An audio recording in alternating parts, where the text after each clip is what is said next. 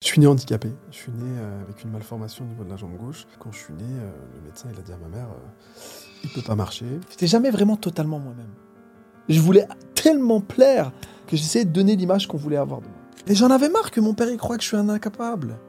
Que j'avais marre que mon père me regarde comme celui qui était nul, qui n'arrivait pas à atteindre les objectifs. On va en Angleterre et là d'un coup gros choc. C'est l'année des attentats qu'il y a eu dans le métro de Londres. La mère de Jamel m'appelle. Il est où? Il était dans le métro qu'on prenait tous les matins ensemble pour aller euh, au taf. Et en fait, la bombe elle a explosé dans ce dans cette rame. Parce que quand t'as la hype, tu passes à la télé, tout le monde vient, t'es un pot de miel, tout le monde vient là. Quand je me suis blessé, j'ai vu qui était là. Les vrais amis, c'est ceux quand t'étais dans la haine. C'est quand t'étais personne, ils étaient là. Parce que ta réussite, elle ne vient pas que de toi. Elle vient aussi des gens qui t'entourent. Je viens de voir euh, les statistiques de ma chaîne YouTube. Je vois que vous êtes 86,4% à regarder les vidéos, mais à ne pas être abonné. Si tu es un visiteur ou un auditeur, un spectateur, euh, un peu de passage, un peu au hasard, bon, c'est pas très grave que tu sois pas abonné.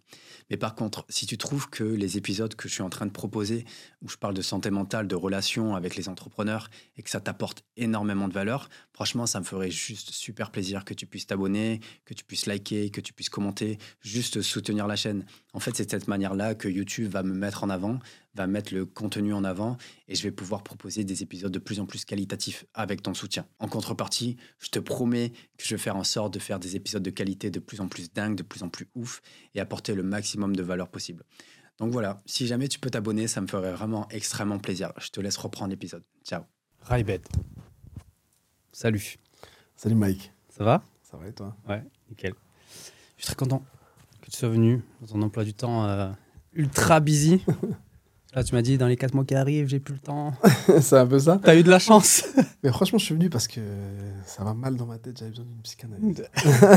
T'es t'es plus qualifié que moi pour ça. Euh, alors, du coup, Raibed, euh, je commence toujours pareil. Les, les podcasts, euh, je vais te demander de te présenter à l'audience. Qui tu es, ce que tu fais dans la vie, succinctement. Pas besoin de rentrer dans les détails. Après, on va creuser un petit peu ton enfance et toute la suite.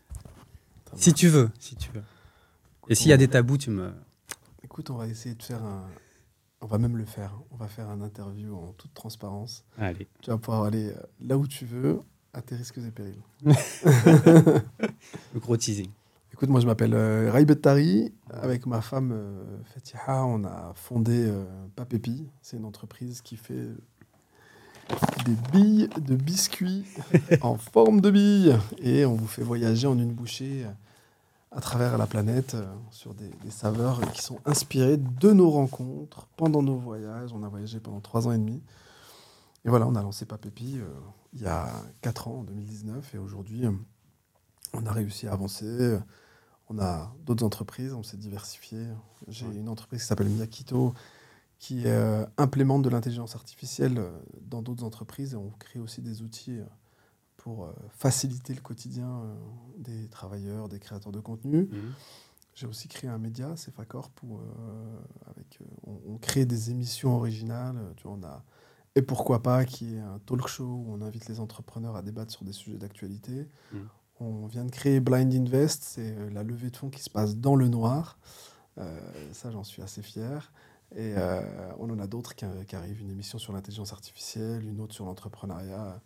Il y a beaucoup de choses qui arrivent. Et aussi, bah, je suis devenu, euh, avec tous les, les skills que j'ai développés euh, en termes de marketing, de personal branding, euh, j'accompagne des dirigeants et des boîtes sur leur stratégie marketing et euh, comment aujourd'hui ils peuvent vendre leurs produits ou, ou eux-mêmes faire du personal branding pour briller sur LinkedIn ou sur les réseaux. Ok. En combien de temps tout ça? En quatre ans. En 4 ans. Bah voilà, Raibet, c'était le seul moment business euh, Yes. du podcast. Ouais, et en plus, j'en ai marre de parler business. C'est vrai? Ça fait du bien de, de parler d'autre chose. Ouais, c'est pour ça que j'ai pas mal de retours assez positifs quand même sur le fait euh, des entrepreneurs qui viennent parler un peu d'autre chose. Donc c'est cool. Donc du coup, Raibed, est-ce que euh, tu peux me dire euh, dans quel environnement tu es né? Enfin, où tu es né déjà? Et dans quel type d'environnement? Écoute, alors moi je suis né à Pontarlier, dans le 25, c'est dans le Doubs. Je suis né dans une famille. je suis le dernier de la fratrie. On est six enfants, trois garçons, trois filles, Mhm. euh, de parents immigrés qui sont venus euh, d'Algérie euh, ma mère, elle est venue, elle avait euh, 18 ans, mon père, il avait euh, 15 ans. Et comme toutes les familles immigrées, ils sont arrivés, ils ont essayé de, trouver leur place, euh, de s'élever socialement. Donc mon père, il était, euh, euh, il travaillait dans la laine de verre pour une entreprise qui s'appelle Armstrong à Pontarlier. Euh, il s'est beaucoup flingué la santé. Euh, et euh, ma mère, elle arrivait, au début, elle travaillait pas, elle s'occupait de nous. Et après, quand on a grandi, elle est devenue femme de ménage. Elle faisait des, des- des ménages pour, pour assouvir à nos besoins, parce que c'était, c'était compliqué. On est Ouais. une famille très modeste. Euh, Pontarlier, c'est où? C'est vers la Suisse, c'est ça? C'est le Doubs, c'est côté suisse, vers Montbéliard. euh, Tu vois, c'est... Et tes parents, ils sont arrivés en France euh, comme ça Enfin, ils ont, ils ont choisi cette ville un peu par hasard ou pourquoi ils ont ils- Tu viens d'où? Tu viens d'Algérie, c'est ça? Ouais, je viens de Thierrette. euh, Ça, c'est ouf. Ouais, toi aussi, tu viens de Thierrette. Je viens de Ma maman? Elle va On être contente. euh, big up à nos mamans euh, et à nos papas.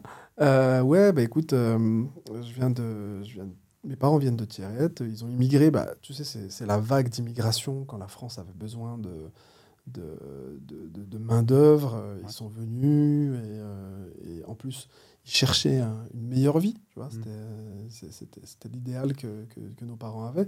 Ils voulaient une meilleure vie, mais ils voulaient surtout une meilleure vie pour nous, nous donner euh, tout ce dont eux n'ont pas eu accès. Tu vois, une éducation, ça a été toujours très important pour mes parents qu'on ait minimum le bac. Ouais, ça j'avais vu. Tu avais fait un post. Ça. Enfin, on va en parler plus tard. Mais c'est un truc de malade mental. Ce que vos parents ont réussi à faire des gamins, quoi. Ouais, Tous. j'avoue. Et ils ont bien serré la vis aussi. Hein? Ouais, j'imagine. Ouais, ils on va en parler. ouais. Et du coup, euh, tes parents, ils avaient déjà des. Toi, t'es le dernier, c'est ça? Moi, je suis le dernier, ouais. T'es le dernier, d'accord. Comme moi, en fait. On est les petits chouchous. C'est ça, un petit peu. Et tes, tes- tes parents avaient déjà du coup donné naissance à tes frères et sœurs euh, en Algérie? Ils sont venus avec eux? Non, non, non. ils sont d'abord il- venus? Il n'y a que ma grande sœur euh, Fatia qui elle est née en, en Algérie. Ma sœur aussi s'appelle Fatia comme ma femme. Tu vois. Euh, et non, après, tous les autres sont nés en France. Donc du coup, tu disais que tes parents étaient venus, euh, immigrés à Pontarlier dans le 25. Euh, quand tu dis que ton père s'est tué la santé, ça voulait dire quoi? Bah, tu sais, travailler dans la laine de verre, il n'y avait pas autant de protection euh, Ouais. qu'aujourd'hui. Ça a créé des maladies professionnelles euh, après, mais euh, tu vois, il n'y avait pas tout le cadre aujourd'hui euh, santé qui est mis au niveau, euh, au niveau des salariés pour préserver leur santé. Tu vois. Donc, Mm. euh, petit à petit, sa santé, elle, elle s'est dégradée. Tu vois. Petit aparté, je voudrais juste te dire que les studios que tu es en train de voir là actuellement, de l'envers du décor, sont désormais disponibles au public. Donc si jamais tu as envie de te lancer dans le podcast en 2024, sache que je serai là, je pourrais t'accueillir et je pourrais t'aider à lancer tes nouveaux épisodes. Je te mets le lien en description où tu pourras voir un petit peu euh, tout le descriptif du studio. Euh, je te dis à la prochaine. Ciao, ciao. Donc, euh, Raibet, toi, tu as une histoire un peu spéciale. Je sais que tu n'en as pas beaucoup parlé. Enfin, je crois que tu n'en as pas tant parlé que ça sur les, sur les réseaux. Euh, parce que je voulais te poser la question d'habitude. Je pose toujours la même question euh, bah, du coup, à mes invités. C'était quoi la suite? Tu étais quel type d'enfant à l'école? C'est-à-dire primaire, collège, lycée? Toi, du coup, c'était quoi le commencement de, de ta vie Le euh, commencement, c'est ma naissance, mec. tu vois. Moi, je suis né, euh, je suis né handicapé. Je suis né euh, avec une malformation au niveau de la jambe gauche. Euh, donc, en fait, euh, quand je suis né, euh, le médecin il a dit à ma mère, euh, il peut pas marcher. Et, euh, et du coup, ben, j'ai été confié au corps médical, à l'hôpital Necker notamment, parce que tu vois, quand tu regardes à Pontarlier en 85, il n'y avait pas tous les professeurs, les médecins qui étaient habilités à pouvoir faire ce genre d'intervention. Ouais. Donc, euh, il n'y avait qu'un choix, c'était euh, soit que mes parents déménagent à Paris, mais ils n'avaient pas les moyens, Mhm. et c'était compliqué pour mon père de retrouver un boulot et tout ça.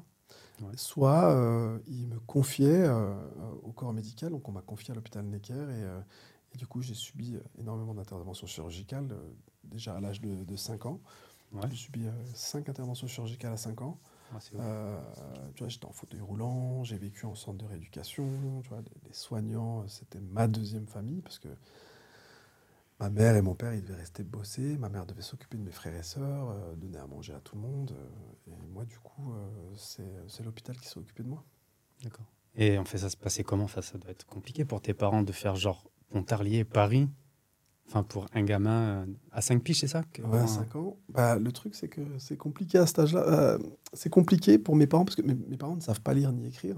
Donc, tu vois, ma mère, elle venait toute seule, elle prenait le train, il y avait des changements à faire. De... Tu sais, c'est pas comme aujourd'hui où tu as un direct, quoi, tu vois. Ouais. Donc, elle faisait des changements, il fallait qu'elle se débrouille, qu'elle demande aux autres.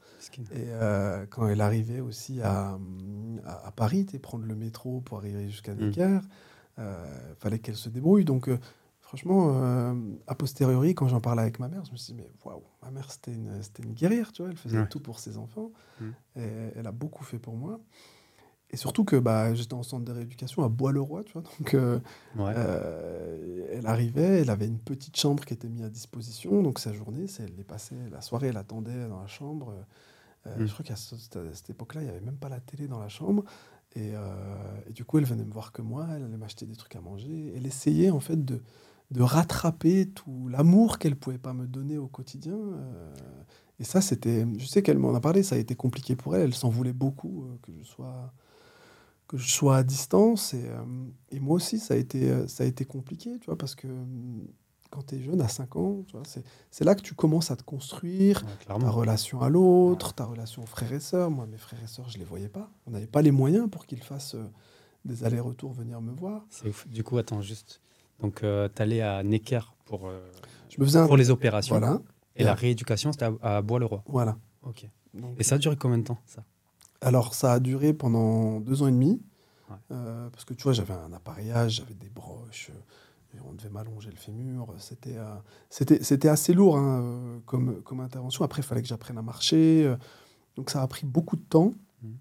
Et, euh, et, et ça, ça, ça a duré deux ans et demi.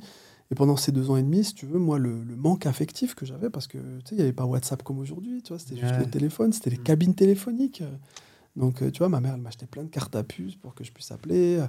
Euh, C'était quoi, en 91 90, De quoi? 91 en 91, ouais. Ouais, ok. Euh, c'était en 90-91, ouais. Et, et du coup, euh, pendant ce, ce, ce moment-là, tu vois, j'ai- tu t'es pas conscient quand t'es gamin. Mais quand Mm. même, euh, ce manque affectif, tu essaies de le combler avec euh, bah, les soignants. Pour moi, les soignants, c'était ma deuxième famille. Ouais. En plus, je vivais que avec des enfants euh, qui avaient un, un handicap physique. Ouais. Donc, en fait, on, on se côtoyait, on vivait ensemble. Pour nous, on était normaux. Tu vois, y avait pas, on n'était Ouais, pas anormaux, tu vois. Et on était entre nous, donc on était dans un cocon protégé. J'avais, on avait des profs personnalisés, on était genre deux, trois par classe. Des fois, j'étais seul. Donc, tu vois, on avait quelqu'un pour notre enseignement euh, qui Ah, là pour nous, tu vois.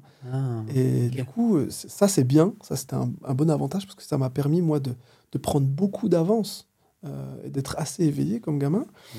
Euh, par contre, tu vois, j'avais les- les- les- le centre de rééducation, je crois que j'étais j'étais celui qui restait souvent en longue durée. Et euh, il y en a, ils partaient, ils venaient. Donc, tu vois, il y avait des déchirements affectifs avec les, les liens que tu crées avec les enfants. Tu sais, C'est un peu tes frères et sœurs, entre guillemets, euh, euh, du quotidien, avec qui tu vois, avec qui tu Mm. joues. Euh, et tu vois, il y avait- il y avait ça à gérer. C'était c'était une grosse période. de- de- je me souviens de pas mal de choses. Vraiment, il y a des choses qui m'ont marqué, comme Bah, des cinq ans, odeurs, euh, ouais. des odeurs, des, des- des goûts. Tu vois, la châtaigne. J'avais découvert la châtaigne euh, dans le centre de rééducation. Je- je- J'en avais plus remangé depuis. Mm. J'en ai remangé euh, il y, a- il y a pas longtemps. Je, je l'ai mis dans ma bouche et, et la, la- la sensation gustative m'a fait. Madeleine de Proust, quoi. Ouais, exactement. Mm. Il y a plein de choses comme ça qui se sont créées euh, dans cette phase-là, qui m'ont permis de, de me construire en tant qu'enfant. Euh, et, et quand cette période est- s'est terminée, que j'ai commencé à marcher, euh, bah, je, suis, je suis revenu dans ma famille. Mais comme ça, du jour au lendemain, ça c'était bon, ça allait mieux, bah, je suis reparti. Et là, deuxième phase qui commence, il fallait que j'apprenne à vivre avec mes frères et sœurs, avec ma famille, vivre. Ouais. C'était chez moi, mais, mais j'avais pas l'impression que c'était chez moi. Est-ce que tu avais l'impression que c'était pas tes frères et sœurs, genre? Je- Genre que c'était pas ta, pas, pas ta famille, mais tu vois, ce, ce- Bah, en fait, je savais que c'était mes frères et sœurs, mais si tu veux, ce lien affectif, j'ai dû le construire au fur et à mesure. Mais après, j'ai des frères et sœurs très aimants, hein, qui, sont, qui, sont, qui sont magnifiques avec moi. C'est quoi les écarts d'âge? Combien vous 6, Euh, 7, tu m'as dit? Ouais, moi, j'ai euh, mon, mon grand frère. euh, alors, juste après moi, euh, ma sœur, on a 4 ans. Ensuite, 5 ans avec ma deuxième sœur. Et ensuite, j'ai euh, 15 ans d'écart avec, euh, avec mes frères, à peu près entre 13 et 15 15 ans. Wow. Et avec ma sœur, euh, on, a, on a 20 ans d'écart. Ah oui, d'accord. Donc, euh, quand Ouais, je suis arrivé, euh, ils avaient déjà tous. euh, Tu sais, tu crées des relations, tu as une espèce de relation différente avec ta sœur, avec ton frère, tu Ouais. vois, tu te chamailles. tu- Moi, j'avais pas tout ça, donc je l'ai découvert là, mais en plus, ils étaient tous très, très cocooning avec moi. Mais quand même, j'ai dû, à ce moment-là, euh, apprendre à vivre avec ma famille. Ça, c'est quelque chose d'assez particulier. Et aujourd'hui, j'ai des liens très, très forts euh, avec eux. Ouais. Et, et surtout, c'est que je suis sorti d'un environnement très protégé.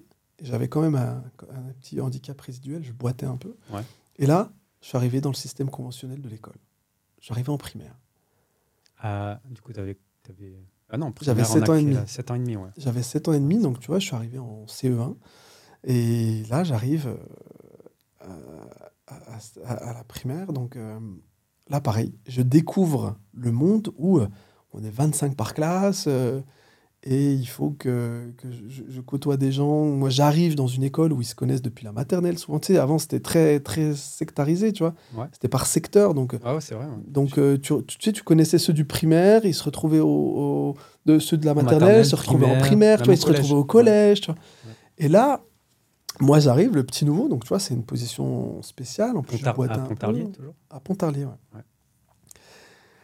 Et, euh, et du coup, euh, c'était le, c'était Philippe Grenier, je crois, l'école maternelle. Parce que le collège aussi, c'était Philippe Grenier, tu vois, ils étaient l'un à côté de l'autre. Ah, ah non, ok, excuse-moi, je pensais que tu parlais d'un élève, tu te rappelais du nom. Euh, Non, c'est le primaire. Non, mais je me rappelle par contre de, de- de certaines euh, maîtresses parce qu'elles ont fait la misère. mais- parce que j'étais un peu décalé. Et du coup, en fait, si tu veux, je suis arrivé là, il fallait que je fasse ma place. Tu vois, il fallait que je trouve ma position avec les autres. Et je voulais pas qu'on regarde mon handicap. Euh, tu vois, j'ai eu vraiment, jusqu'à l'âge de, de 22 ans, j'ai eu un énorme travail à faire sur l'acceptation de mon handicap. C'était très compliqué. Parce que tu boitais? Parce que je boitais, après j'ai eu d'autres problèmes de santé qui font que j'avais toujours l'impression que les gens me regardaient euh, et j'étais différent, tu vois. Et Ah, moi, c'est- la, la différence, pour moi, je la voyais pas comme une... Comme aujourd'hui, je peux voir la différence, je peux dire, oui, mais c'est un atout. Non, non, moi, je la voyais comme si j'étais pas comme eux. Tu c'est ouf. En fait, là où ça résonne énormément euh, avec moi, là, ce que tu es en train de me dire, et j'ai trop hâte de connaître la suite, savoir comment tu t'es développé et tout, psychologiquement, mentalement, c'est que ma mère aussi, elle est handicapée. Et depuis que je suis gamin, elle a ce trauma de la personne qui boite et que tout le monde regarde. Mhm. Et même nous, en tant que gamin, quand on marchait avec notre mère, les gens nous regardaient, tu vois. Donc même en tant que fils, enfin en tant qu'enfant, il y a un regard différent. Et ma mère, c'est vrai que depuis toujours, et jusqu'à maintenant, elle a 67, 68, il y a ce, ce truc où elle se sent différente et, et c'est compliqué, quoi. C'est compliqué. Et puis, même dans tous les gestes de la vie quotidienne, il y a des sports que tu peux pas faire. euh, ça, ça- ça montre que tu es différent des autres. Ouais. Et vous, vous êtes combien de frères Euh, j'ai deux grands, euh, un grand frère qui est décédé quand, mais moi j'étais pas encore né, et j'ai deux grands frères. D'accord. Ouais, Ouais, franchement, c'est des, c'est des phases compliquées quand tu arrives dans le monde conventionnel et dans, les, dans la primaire. Et en plus, moi, j'avais un- un- un- une autre particularité, c'est que j'avais pris tellement d'avance que quand j'arrivais en, au CE1, moi, j'avais euh, prof, le, le prof, même tout- toute, toute la primaire, les profs, ils expliquent une fois, deux fois, cinq fois aux, élèves pour qu'ils comprennent. Mhm. Moi, en une fois, c'était déjà rentré.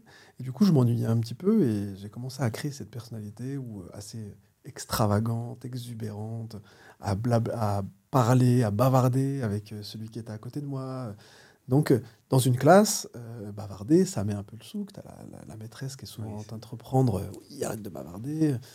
Mais moi, j'avais cette, cette énergie. En plus, j'ai toujours eu cette énergie euh, qu'il fallait que je dépense. J'étais quelqu'un de, de très bavard. C'était compliqué pour les professeurs de, de- de canaliser toute l'énergie que j'avais. Tu vois, même ceux qui étaient à côté de moi, je le mettais en échec scolaire. Moi, j'avais envie de m'amuser parce qu'en fait, j'avais l'impression de ne pas avoir vécu mon enfance quand j'étais à l'hôpital. Je la vivais entre guillemets, mais pas comme ceux que je voyais autour de moi. Ils, racontaient des choses. Je me disais, mais moi, j'ai pas vécu ça. Alors, est-ce que du coup, parce que là, tu disais que tu avais développé ce, côté un peu euh, exubérant, extraverti, etc. à l'école, en primaire, quand tu étais à l'hôpital, enfin en, en rééduc, tu étais comme ça ou pas? J'ai toujours eu cette énergie. Ah, ok. J'ai toujours été le- un peu hyperactif, un hyperactif non traité.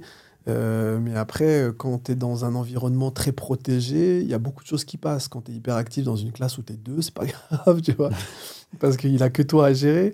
Euh, par contre, quand tu es hyperactif dans une classe où il y en a 25 et il y en a d'autres qui sont un peu hyperactifs ou à qui il faut capter l'attention, c'est compliqué.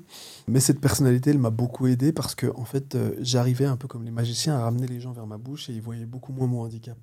Et c'est comme ça que j'ai réussi un peu à m'intégrer, même si j'ai jamais eu l'impression d'avoir des, des vrais copains. Tu vois, j'ai pas des. J'ai plein, il y en a plein, ils me racontent ah, j'ai des amis d'enfance, on se connaît depuis la maternelle. Moi, j'ai toujours eu du mal à garder ce lien, euh, à créer ce lien. J'avais toujours l'impression d'être une pièce rapportée. Et tu voulais le créer Toi, tu voulais créer ce lien tu voulais J'avais avoir- envie, tu vois. Ouais, ouais. J'avais envie d'être. euh, Tu vois, j'ai eu besoin d'exister par le regard des autres, tu vois. Ouais. C'est important, surtout quand tu es jeune, tu vois, parce que c'est les autres qui te renvoient Ouais. vraiment si ce que tu es, ça plaît ou ça plaît pas. Et cette sensation de pièce rapportée, tu l'as, tu l'as traînée jusqu'à combien de temps? Jusque-là encore. Mais là, en vrai, même, Même là. là, maintenant? Bah, même là, On maintenant. Même là, dans le business, regarde ma manière de faire les choses, d'aller défoncer des portes, c'est que j'ai pas le réseau qu'il faut pour y aller, tu vois. Mais tu sais qu'en vrai, ouais, j'ai capté ça, en fait. Quand... Parce que moi, je te suis depuis pas mal de temps. Et tu sais, généralement, les profils comme le tien, justement, tu vois que comme ben, les portes sont pas ouvertes à la base, ben, tu trouves des moyens. personne. Moi, je connaissais personne. Moi, j'étais, j'étais dans mon monde. Après, euh, euh, bah, si tu veux, après, la primaire, elle se termine. euh, mais après, tu vois, j'ai des souvenirs où la maîtresse me tirait beaucoup les oreilles. Elle s'appelait Madame Mazur. Je m'en souviens à vie. Moi, c'était Madame Péché. Bah, tu- Elle me tirait là, là, là. Et tu- Horrible. Là, aujourd'hui, on vit ça, quelqu'un tire les oreilles, ça, ça finit au prud'homme direct. tu vois. Là, elle me tirait les oreilles comme ça. Ça, tu T'as vu mes oreilles, comment elles sont pointues, mec Euh, ça, tu rentres chez toi et tes parents, ils te mènent une, une tarte encore plus. Non, mais le pire dans tout ça, nos parents, c'est toujours des personnes, ils viennent d'un autre pays, ils sont venus ici. Toujours, nos parents, ils ont toujours eu ce syndrome de s'excuser sur tout. Ils s'excusent d'être là, ils s'excusent de déranger, ils s'excusent de pas assez bien travailler. Tu vois, il y a toujours ce syndrome de s'excuser parce que ils, ont le, le sentiment de ne pas être chez eux, qu'on leur a ouvert une porte et qu'on leur a permis d'être ici. Ouais. Et même là, aujourd'hui, mon père, il est très timide par rapport à un conflit ou quelqu'un qui lui parle mal. Il est toujours là à, à chercher plutôt la solution de fuite, tu vois, parce qu'il veut pas de problème et il s'excuse limite même s'il a pas tort. Et ça, nous, on l'a plus, ça. Nous, on est chez nous ici, tu vois. Nous, on a vécu ici. La France, c'est notre pays. Elle nous a aidé à grandir. On apporte quelque chose à la France. Donc, on n'est plus dans cette situation de s'excuser. Pas. Donc, euh, Ouais. juste pour terminer, tu vois, dans- en primaire, moi, j'étais. euh, c'était compliqué pour moi en tant qu'élève, donc euh, je me faisais remonter les, les- les bretelles par les professeurs, je me faisais tirer les oreilles quand je le disais à mes parents. Pour eux, c'était toujours de ma faute. C'était de ma faute. Ouais. Pas de la faute du professeur. Et que lui, c'est pas grave s'il agit comme ça, tu vois. Mais pourquoi ils te tiraient les oreilles? Parce que tu Parce que je bavardais beaucoup et que c'était difficile de me canaliser. T'étais bon à l'école. Mais pourtant, j'avais les notes. Et c'est ça le problème que moi j'ai eu, même si c'est quand même une chance. Toutes mes études, j'ai eu les notes. Mais par contre, j'avais un comportement où tu avais envie de m'étrangler parce que c'est compliqué. Et, et la primaire, euh, elle s'est terminée comme ça, où je me suis fait beaucoup mettre derrière la porte. Tu étais au coin, des trucs comme ça. Crois Moi, je le vivais mal, ça. Tu vois, je le vivais. En fait, moi, j'avais une énergie que j'avais l'impression de ne pas être compris. Et du coup, j'en faisais beaucoup parce que je voulais être aimé. Et alors, je faisais rire, je bavardais, je parlais plus qu'un autre parce que je voulais attirer l'attention. Et en fait, la réaction que j'avais en face, c'était plutôt on me tapait, tu vois, on me tapait, on me cassait, en mode arrête de- ce que tu es, ça va pas. Tu dois pas être comme ça, tu dois être comme ça. Et moi, j'avais envie d'être qui je suis. Et ça se retranscrit encore maintenant. La personne Ça se retranscrit en même temps. Et après, ça continue au collège, mec. Moi, j'arrive au collège. Collège, là, c'est autre chose. C'est un autre game. Là, tu arrives vers des enfants qui sont encore plus méchants. Tu vois, le collège, c'est compliqué. Tu vois, on entend le harcèlement aujourd'hui. Il y a beaucoup au collège. Ouais, de ouf. Tu vois, et c'est là où c'est le pire. L'école, c'est. Franchement, c'est c'est dur. C'est dur. Les enfants sont durs entre eux. Les enfants sont très durs. Surtout, ouais. Toi, c'était plus. euh, Je sais pas si on peut parler de ça, mais bon, c'est pas grave. T'as senti. C'était une école de blanc Non, franchement, moi, j'ai eu la chance d'être dans des écoles où il y avait de tout. Et franchement, on se posait même pas cette question-là. Il y avait, tu sais, il y avait les petits risques un peu entre ceux qui étaient un peu fachos, et t'avais les rebeux d'un côté, euh, t'avais les, les, les filles de Bobo, les filles et filles de Bobo et tout. Mais on arrivait à tous vivre ensemble. Franchement, on vivait tous ensemble, on rigolait, mais c'est juste qu'il y a des moments, sur certains sujets, ça frixait, ça faisait des bagarres et tout. Je sais pas si tu te souviens, on s'attendait à, la- à la sortie des écoles, les fachos qui venaient avec euh, les groupes de rebeux. Après, euh, mais ça, se faisait un petit peu, on se tapait, puis après voilà. Mais après, il y a des mecs, je les ai rencontrés au lycée, et après derrière, euh, c'est devenu des potes alors qu'ils étaient fâchés au collège, tu vois. C'est qu'ils ont grandi. C'est qu'en fait, quand tu es au collège, tu retranscris les idées euh, politiques de tes parents. Donc en fait, si ton parent il aime vrai. pas les Arabes, en fait, t'es t'es un enfant qui aime pas les Arabes. C'est pour ça qu'il faut faire attention à ce que tu dis à tes enfants. Bah, Il y en a Et- encore beaucoup hein, maintenant. Bien sûr. Je trouve Et que la coup- France est très raciste quand même. Mais bon, on, on en parlera peut-être plus tard. Mais vas-y. Euh, ouais, du coup, au Écoute, collège- juste sur ta aparté sur la France qui est raciste. Alors, c'est- ça a toujours été plus difficile pour un rebeu de s'en sortir. Il a toujours eu besoin, ou même un rebeu, un, un noir, quelqu'un qui est issu de la diversité, parce que il doit en faire dix fois plus que quelqu'un qui est issu d'ici. Mais nous, on avait, moi, j'ai eu des parents qui nous ont toujours dit, hé, même si c'est plus dur, tu dois le voir comme une force. C'est dix fois plus difficile, mais aujourd'hui, je suis dix fois plus performant que quelqu'un qui a eu des facilités. clairement. Et moi, mon père, il nous a instillé ça dès le début, de jamais se plaindre. Il a toujours eu une phrase, et c'est quelque chose que j'ai porté toute ma vie, c'est arrête de te plaindre, fais la preuve par l'exemple. Ah ouais, j'avais vu ça. Stylé. Et montre, montre que même si c'est plus difficile, tu arrives à avoir les mêmes résultats, voire mieux que celui qui est facilité. Et là, tu cloues le bec à tout le monde. Donc, euh, tu vois, j'arrive au collège, sixième, euh, bon, bah, faut, faut s'y faire. Et après, j'avais le handicap. Et c'était des élèves qu'il fallait que, que, je- que je réhabitue. Que, que- Et ça a été. euh, la sixième, ça a été difficile parce que euh, je suis tombé sur un prof remplaçant. Euh, c'était la première année, ça a été dur pour moi à traîner un peu. Je, bavardais beaucoup, c'était dur pour lui de me gérer. Et du coup, il m'avait, j'avais été agressé par ce prof-là. Ah ouais? Ouais, il m'avait. à un moment, il n'en pouvait plus. Il m'a chopé et il m'a étranglé devant toute la classe. Il m'a soulevé comme En ça. il m'a sixième Étranglé en sixième. Oh. Il m'a étranglé et après, il m'a lâché. Et je me suis senti mal, tu vois. Je me suis senti très très mal. Mais parce que tu penses que tu étais un enfant turbulent? Enfin, Ouais, là, même ça, maintenant, Parce que avec, j'étais turbulent. ouais. là, avec le recul, tu penses que euh, ce que tu faisais, c'était bien ou- Enfin, que c'était, Non, j'avais pas- ton droit, non, entre je- guillemets. Non, c'était pas mon droit. J'avais pas, j'avais pas le bon comportement. Ok. D'accord? J'avais pas le bon comportement. Tu Je bavardais beaucoup et quand il me disait de me taire, bah, j'arrivais à me taire un petit peu, mais j'avais envie de rebavarder. Euh, non, je- je- écoute, une agression, tu peux pas l'excuser. Ah non, non, Tu clairement vois, pas. tu peux l'expliquer. Mm. Ok, je peux le comprendre. Je me mets à sa place. C'était compliqué pour lui à gérer ça. Il est peut-être pas bien dans sa vie perso. Mm. Mais il m'avait étranglé, il m'avait soulevé. Euh, et franchement, ça m'avait beaucoup blessé. Et surtout, tu- ça m'avait humilié aussi vers tous les autres. Tu vois, et après dans la course, ça parlait, ah, il s'est fait étrangler par le prof et tout. Donc j'étais devenu le petit qui s'était fait agresser, donc tu vois, un peu victime. Et, euh, et même ça, tu vois, quand j'ai fait qui veut être mon associé, je suis passé à la télé, j'ai reçu un message sur, euh, sur Facebook d'une des, des filles qui était là, tu vois, et qui m'a écrit, Mais je me souviens de toi, c'était toi qui t'étais fait étrangler. Et, vois, là, je t'en parle, je te tremble un peu parce que ça me, Ah, genre, les gens, ils se rappellent. Ouais, Enfin, bah, mais bien genre, sûr, c'est que- des choses que tu peux pas oublier. Tu, te rappelles des choses que tu as vécues en ouf, c'est sixième, trop bien marrant. sûr. Ouais. Mais là, elle, elle m'avait ma écrit ça, j'avais montré ça à Fatia, je dis regarde. Elle me dit ouais. Elle- Je lui avais raconté à Fatia, mais Fatia, elle avait pas pris l'ampleur du truc. Tu sais, quand tu racontes, c'est différent. Mm. Là, quand elle a vu le message, elle a dit ah ouais, ah ouais, quand même. Mm. Et du coup, ça m'avait blessé. J'avais effacé le message, je lui ai même pas répondu et tout. Et ça, je l'avais, je l'avais traîné. Et mais surtout, ça avait créé quelque chose en moi. Ça avait créé un peu ce rejet du, du maître, du prof.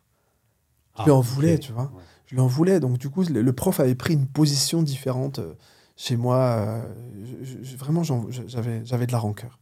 Et du coup, tu as englobé tous les profs. Bien sûr, j'ai englobé tous les panier. profs. Bien sûr. Parce qu'après, moi, quand je. Mais j'étais petit, je pouvais pas me défendre. Et je l'avais même pas raconté à mes parents, je le racontais que après. Tu vois, ma mère, elle m'a dit Pourquoi tu m'as pas dit Je lui ai dit Mais j'avais peur. J'avais peur de te le dire et que tu te dises, comme elle avait toujours excusé et pris le parti des professeurs.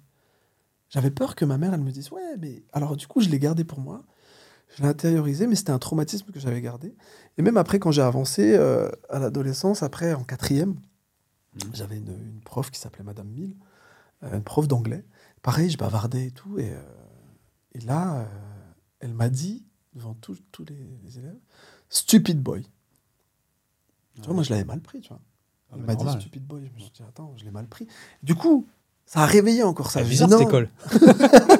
Pourtant, il y avait des quoi ces profs qui étaient quoi sympas, ces vois. profs là Mais je pense que c'est pas isolé. C'est parce qu'ils n'ont pas ils ont pas tout, euh, les, toutes les formations pour pouvoir gérer ça. Ouais, mais, Ça reste des êtres humains, les profs. ouais, mais en vrai, moi, j'ai grandi. euh, J'étais une racaille, moi. En vrai, avant, Mhm. vraiment. Ça se sent. ça se sent encore, mon frère. C'est pas ça. Euh, ouais, donc j'étais une racaille et, et j'ai grandi du coup qu'avec ça. Et j'ai grandi dans des collèges euh, comme ça où, franchement, c'était de la défiance tout le temps avec les profs, tu vois. Ouais, c'est normal. C'est la ouais. figure d'autorité, donc. Il y en a qui, qui vraiment, des profs pétaient des câbles, tu vois, vraiment à casser, je sais pas, la flûte ou j'en sais rien, à taper dans les murs, etc., parce qu'on les rendait fous. Mais jamais jusqu'à aller à étrangler ou dire stupid boy, tu vois. Ouais, mais tu, tu vois, tu, ça les rendait fous. C'est bien que tu, tu utilises ce terme-là. En fait, ça reste, des, ça reste des êtres humains. Clairement. Tu vois Et donc, des fois, il y a des choses qui dérapent. Et là, elle m'avait dit stupid boy parce que je pense qu'elle en avait marre de moi. Et là, j'ai pris une feuille et j'ai commencé à l'insulter sur la feuille, à écrire. Il y a des trucs très méchants. Ouais.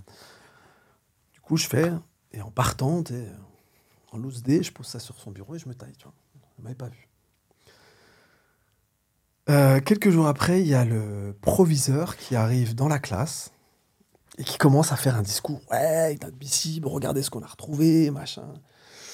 Et moi, je savais que c'était moi. je savais que c'était moi. Et il y a celui qui était à côté de moi qui s'appelait Emilien. Il était à côté de moi. Donc, euh, Emilien, il savait que c'était moi. On était ensemble, mais il m'a pas balance, tu vois. Et là, euh, du coup, euh, je, me je me balance pas, tu vois. Je m'auto-balance pas. Donc, du coup, je dis rien, je laisse passer. Mais après, du coup, mon comportement change. Je me dis, attends, je m'en voulais. Donc, euh, du coup, j'ai eu un comportement limite exemplaire, à faire attention à, ce- dans- chez elle, tu vois. Mm. À plus bavarder, à faire attention, tu vois. Parce que je savais que je l'avais blessé et que j'avais fait quelque chose de pas bien, j'en étais conscient. Et en fait, ce qu'ils ont fait, c'était avant les vacances de Noël. On fait des vacances de Noël, on devait rendre une, dissert- une dissertation en français. Mhm. J'avais fait ma, ma rédaction. Et on rentre des vacances de Noël. Et là, je suis convoqué par euh, le proviseur à la rentrée, direct. Premier jour de la rentrée, convocation. Ouais. Je sors de la classe, pas de la classe d'anglais, j'étais ailleurs. Il me dit Ouais, vous êtes convoqué, vous devez aller voir monsieur. Il s'appelait monsieur Cole. C'est avec le nom, tu vois. Et euh, j'y vais et tout. euh, J'arrive. Et là, la maîtresse, elle est là. Lui, il est là. Je me pose. Et là, je comprends.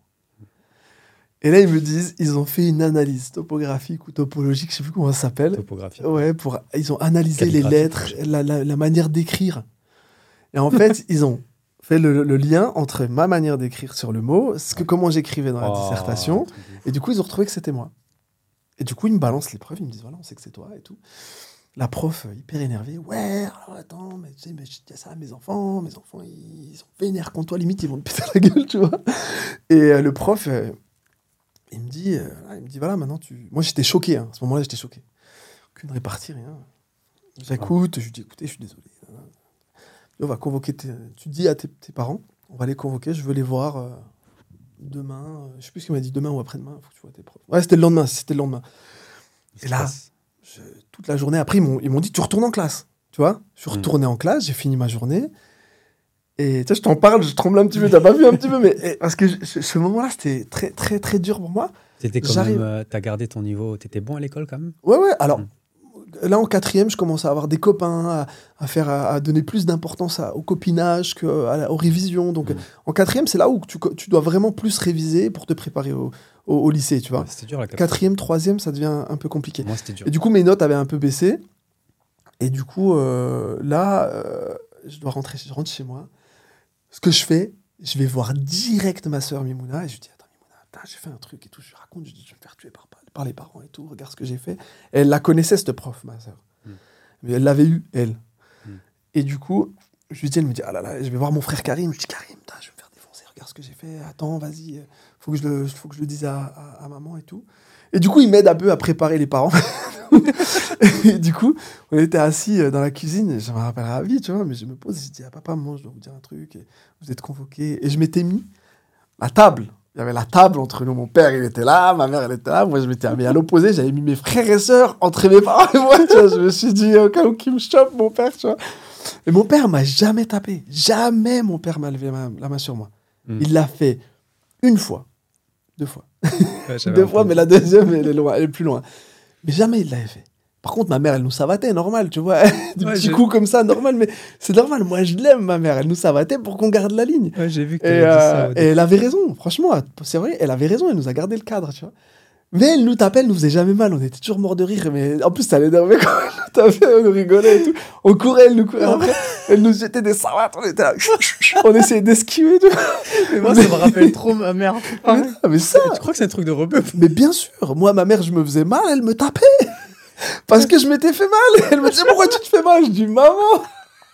Elle me dit en plus ça déplace la douleur. et du coup, Moi, ma et du coup à ce moment-là, mon frère, ma mère elle était là, mon père, je dis maman, regardez ce qui s'est passé. Je leur dis à ma sauce, je leur dis ouais, elle m'a insulté, je l'ai insulté. Et je leur dis pas toutes les insultes que j'ai fait, je leur, je leur, je leur distille deux trois infos, tu vois. Et là ma mère, ah, il y en a marre, lui, toujours des problèmes. C'est le mec à problème. Dans ma famille, je suis monsieur problème. Et, euh, et là, je lui dis, bah, vous êtes convoqué demain. Mon père, il dit, je dois venir à l'école. Moi, je travaille. Comment on mange là, là, là Moi, je travaille. Il appelle son boss, il lui dit, écoute, je dois aller à l'école pour mon fils. Son boss, il lui donne la journée. On arrive à l'école, frère. Mes parents, ils m'accueillent. Mais je sens mon père, il est chaud. il est rouge. Il chaud, il avance. Ça l'énerve de faire des trucs comme ça. Lui, il faut rester discret. Et faut se fondre dans la masse. Et là, on arrive chez le proviseur, je m'assois. Ma mère, ma mère était Al, mon père était là, moi j'étais là, le proviseur était là, Madame Cole elle était là, euh, Madame Mille elle était là. Et là, proviseur prend la parole. Oui, écoutez, c'est Mille, regardez, euh, tu te rends compte, t'as insulté la maîtresse. Je dis, ouais, mais monsieur, elle m'a insulté, moi aussi. Tu vois, j'avais pris un peu de confiance. j'avais parlé avec mes frères et tout. Il m'avait dit, bah ouais, mais elle t'a insulté, dis ça et tout. Je dis, ouais, mais elle m'a insulté euh, et tout ça. Il dit, ouais, mais attendez, il y a deux mondes dans les insultes. Je dis, non, mais moi, elle je me sentais, je me suis senti humilié et tout. Dans toute la classe, elle m'insulte, c'est normal que. Non, c'est pas normal et tout. Entre ce que t'as dit et ce qu'elle a dit, il y a un monde. Il dit ça, il y a un monde. Hmm. Wesh, une insulte, ça reste une insulte. Ça dépend le degré, quoi. Mais Bah, même le degré. tu l'as dit quoi, T'insultes un enfant. j'ai dit, euh, c'est des mots, on peut pas dire, tu vas devoir biper toute la vidéo. et du coup, à ce moment-là, mon père, déjà, il me dit, il me dit ferme ta gueule. Genre. Alors, du coup, je suis obligé de me taire. Et mon père, oui, bah, désolé, nana, mais. Mais le proviseur, il avait commencé à tout dire. Et là, par contre, il avait pris la mesure de. Il leur montre les mots, même si mon père, il sait pas lire. Il a dit, oui, mais regardez. Il a commencé à dire les mots. Dis, ah. Mon père, il se lève.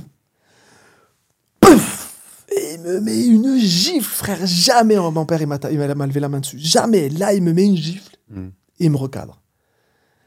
Et, et là, euh, le proviseur, juste avant, il avait dit, ah, pour qu'il me mette une gifle, il avait dit, on va l'exclure pendant une semaine. Hmm.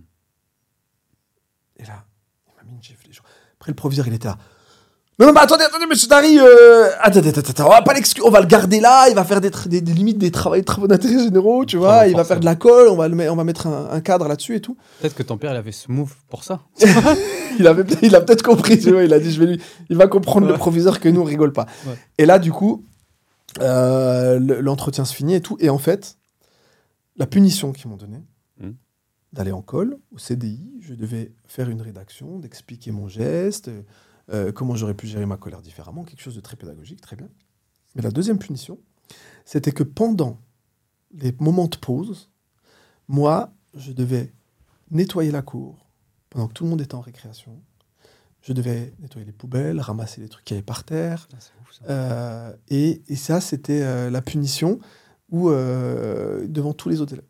Je l'ai vécu hyper mal. Je l'ai vécu comme une humiliation.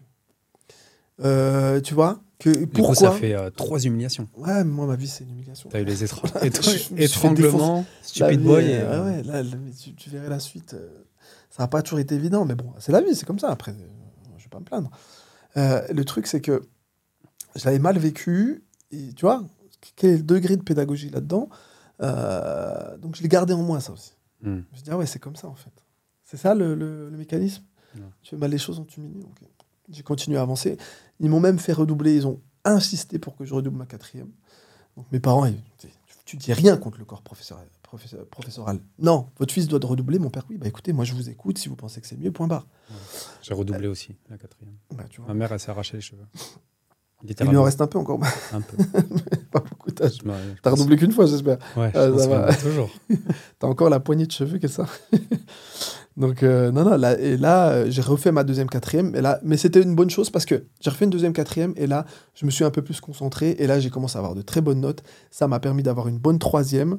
Mhm. Mais je me sentais tellement mal en quatrième euh, d'avoir refait cette quatrième euh, dans cette école. Et tu vois, j'étais regardé par les autres profs différemment. Je sentais que les autres m'en voulaient aussi d'avoir fait ça à cette prof. Comme s'ils avaient pris parti et qu'ils n'avaient pas compris, Ah, tu vois. Ouais, ouais. Je me sentais très mal et du coup, j'ai demandé à mon père de faire la troisième euh, à l'école Augustin, ou au collège Augustin. euh, C'était une école privée, donc je leur ai demandé de payer et tout, de, de d'aller là-bas. Mm. Ils ont accepté que j'aille là-bas. J'ai fait ma dernière troisième là-bas. Et, et après, je finis la troisième et après, je suis allé au lycée. Mais je, je me suis toujours senti mal à Pontarlier. Je me suis toujours senti mal avec les gens qui étaient, qui étaient dans cette ville. J'avais l'impression d'être tellement différent. Tu sais, la campagne, c'est des mentalités différentes. Tu vois. Ouais, ouais, clairement. Et en fait, moi, en étant avec- vécu à Paris, en étant avec des gens de la ville, euh, tu vois, il y avait une mentalité, une manière différente de voir les choses. J'ai toujours l'impression d'avoir un décalage. Et j'avais ce besoin, en fait, de partir de Pontarlier. J'avais la chance d'avoir des, des frères qui, euh, qui, eux, habitaient à, à Annecy, à Cluse et tout. Et puis j'ai demandé à, à ma mère si je pouvais partir chez mon frère. Et mon frère, il a accepté euh, que j'aille faire une année euh, à Annecy. Mhm. Euh, et en fait, avant de partir, j'ai eu un rendez-vous avec mon chirurgien pour le suivi. Et il m'annonce que bah, ça se détériore au niveau de ma santé et je dois resubir des interventions chirurgicales. En tout, si tu veux, dans ma vie, j'ai resubi 21 interventions chirurgicales. Et là, j'avais 17 ans. Ouais. Donc, euh, au lieu de partir à Annecy, euh, j'ai dû repartir à Paris, à Necker, me refaire opérer. Je me suis re-retrouvé en fauteuil roulant. Par contre, là, j'avais 17 ans. Ouais, donc, J'étais adolescent. donc en fait, tu avais profité un peu de ton enfance où bah, tu pouvais marcher, etc. j'ai fait du vélo, mec, j'ai fait plein de choses. J'ai fait du basket. J'ai découvert tout ça. Parce que là, je te parlais de, de- de- de- des- des versants qui n'étaient pas cool, mais par contre, j'ai réussi à avoir quand même une adolescence où j'avais des potes et tout, j'avais ma personnalité. J'étais, euh, moi, si tu veux, j'étais le rebeu qui aimait bien parler. Tu Ouais. vois, on m'a même, il y en a, il y en a, il y a, il y a des, y a des rebeux qui m'avaient balancé une, une, une, une insulte, tu vois, que j'avais très mal pris aussi. Il m'avait dit, ouais, mais Raibet, c'est le bounty. Ah oui. Tu vois, je suis noir, je suis, je tu vois, je suis noir de l'extérieur, je suis ouais. rebeu de l'extérieur, mais à l'intérieur, je suis un blanc. C'est la pire insulte qu'on peut faire. Et moi, j'ai- je l'avais grave mal pris. Tu vois ce que c'est quand je te dis Ah, bien sûr. Et je l'avais, moi, j'ai toujours cette, j'ai toujours cette envie, tu vois, Ouais. euh, parce que j'aimais bien, j'aimais bien le, j'aimais bien le théâtre, j'aimais bien, j'ai fait un peu de théâtre quand j'étais jeune. Euh, j'aimais bien ça. Mais c'était différent des gars avec qui je traînais ou avec qui je pouvais traîner facilement parce qu'il y avait un phénomène d'identification. Entre rebeux, c'est plus facile. Ah, Entre étrangers, on était plus facile, tu vois. tu restais qu'avec des rebeux? Non, j'avais aussi un peu des, des, des potes français, mais ils étaient en mode Kaira aussi. C'était la mode à ce moment-là, tu le rap et tout ça. On avait, on avait un peu cette, euh, cette identité, cette culture qui faisait qu'on qu'on était sur. On, écoutait Sniper, on écoutait NTM. Euh, tu vois, on avait vraiment une culture qui nous ramenait euh, vers ces codes, tu vois. Ces codes du street art. T'aimes le rap? Bien sûr, j'aime le rap. J'ai fortement écouté du rap et, euh, et ça m'a bercé, tu vois. Tu vois, du KDD, tu vois, KDD pour moi, c'était. C'était là, il y a aussi la crime, il y a. Et, et Sniper, Sniper, c'est Hmm. une couleur de plus au drapeau ou, ou gravé dans la roche, ça, c'est des. C'est des, des CD, mec, tu les écoutes encore aujourd'hui, c'est incroyable, Ouais, tu vois. C'est des classiques. Après, moi, je suis du Sud, mais j'écoutais quand même beaucoup euh, aussi. Ouais, il n'y avait pas de Joule encore, mais c'était plus Ah. profond, mais. Ouais, c'était Ayam, mais ouais, La FF. c'était- La FF. La FF, petit, petit Bien sûr. Et toute cette culture-là. Mais voilà, dans les groupes où j'étais, euh, j'étais le bounty, quoi, tu vois.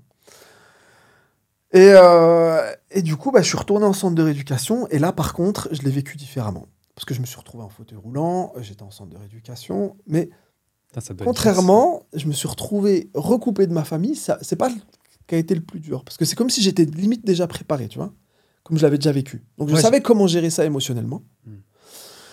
Mais par contre, quand le centre de rééducation faisait des sorties en centre commercial, j'étais en fauteuil. Et là, là, le regard des gens, sur toi quand tu es en fauteuil. En fait, déjà, faut que tu te dises que quand tu es en fauteuil, tu es dans une position basse. Donc tu regardes tout le monde de haut et tout le monde te regarde de haut. Tu regardes tout le monde de bas, pardon, et tout le monde te regarde de haut. Donc tu sens que tu es en infériorité que tu es différent. Et là, par contre, quand les enfants te montrent du doigt et tout ça, là, Ah, c'était ah dur. Et en plus, on était une, une grosse bande de pimpins, tu vois. Donc moi, j'étais avec mon fauteuil. Il y en avait qui étaient avec leur fauteuil électrique, avec des troubles beaucoup plus neuronaux, beaucoup plus importants. Euh, mais nous, entre nous, on était entre nous, on était une squad, tu vois. entre nous, on était bien. Parce qu'on s'en foutait, tout le monde, personne jugeait personne, tu vois. Mm. Mais par contre, quand il y avait le regard des autres, c'était compliqué. Ouais, donc ça a dû te faire. euh, Enfin, ça doit être compliqué. Tu regagnes une mobilité, tu fais tout en adolescence, etc. Tu marches, tu fais du sport et tout.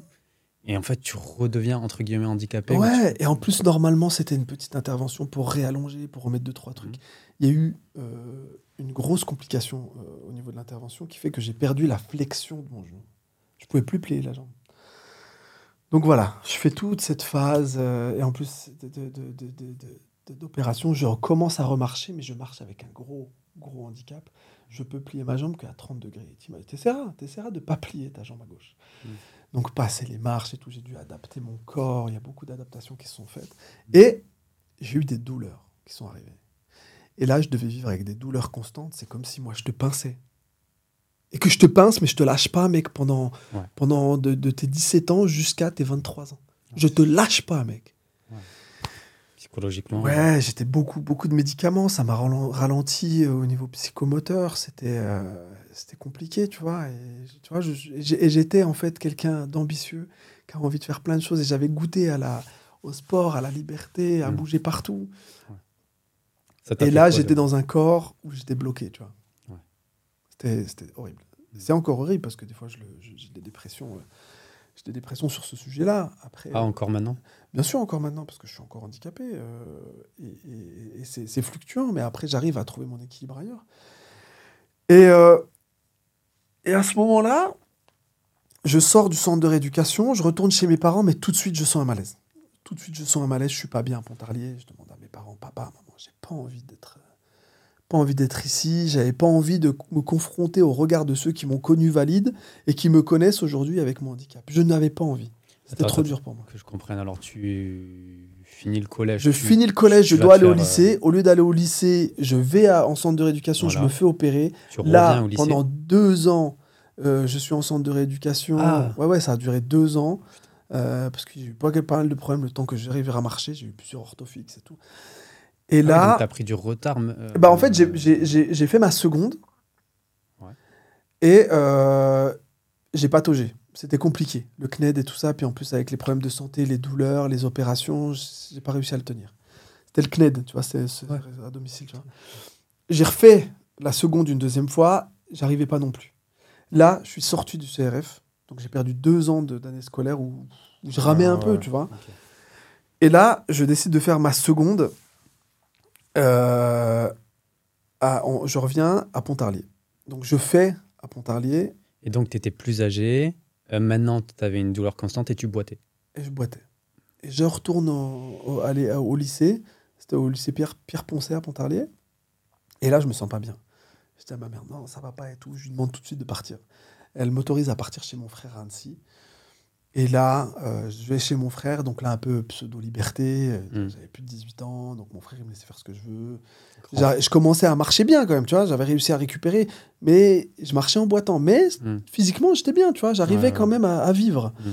Mais plus possible de faire du vélo, plus possible de faire du sport. Euh, donc, tu vois, quand les, en EPS, il devait aller en EPS. Moi, j'allais pas en EPS. Euh, donc, tous- les, tous les moments de, de cours où en fait tu crées des cohésions Ouais. sociales avec Mm. tes, tes- tes- tes collègues. Parce qu'en classe, tu parles pas. Par contre, en, en EPS, tu peux parler, vous faites des équipes, vous jouez ensemble. Là, je pouvais pas. Mm. Donc, tout ce travail de, de lien social que tu peux faire avec les autres élèves, c'était compliqué. Donc, moi, je rattrapais, je bavardais encore à l'école, tu vois. Et, euh, et après, j'essayais de me trouver des amis, j'ai intégré certains groupes, mais pareil, j'en faisais beaucoup, comme si je devais m'incruster dans un groupe. Parce que c'était des gars qui se connaissaient depuis le collège, pareil. Ouais. Et à chaque fois, en fait, dans ma vie, quand je suis arrivé quelque part, j'ai dû tout faire pour intégrer ce groupe-là, pour être accepté, pour être aimé de l'autre. Parce qu'on te laissait pas rentrer. Quoi. C'est normal. parce qu'ils se connaissaient. Quand t'as une bande de potes, t'as un mec qui arrive, Mm. bah normal, il doit faire sa place, mais ils ont tous des liens, tous des histoires communes. Ils ont vécu des choses qui font que c'est normal, ils ont un lien privilégié.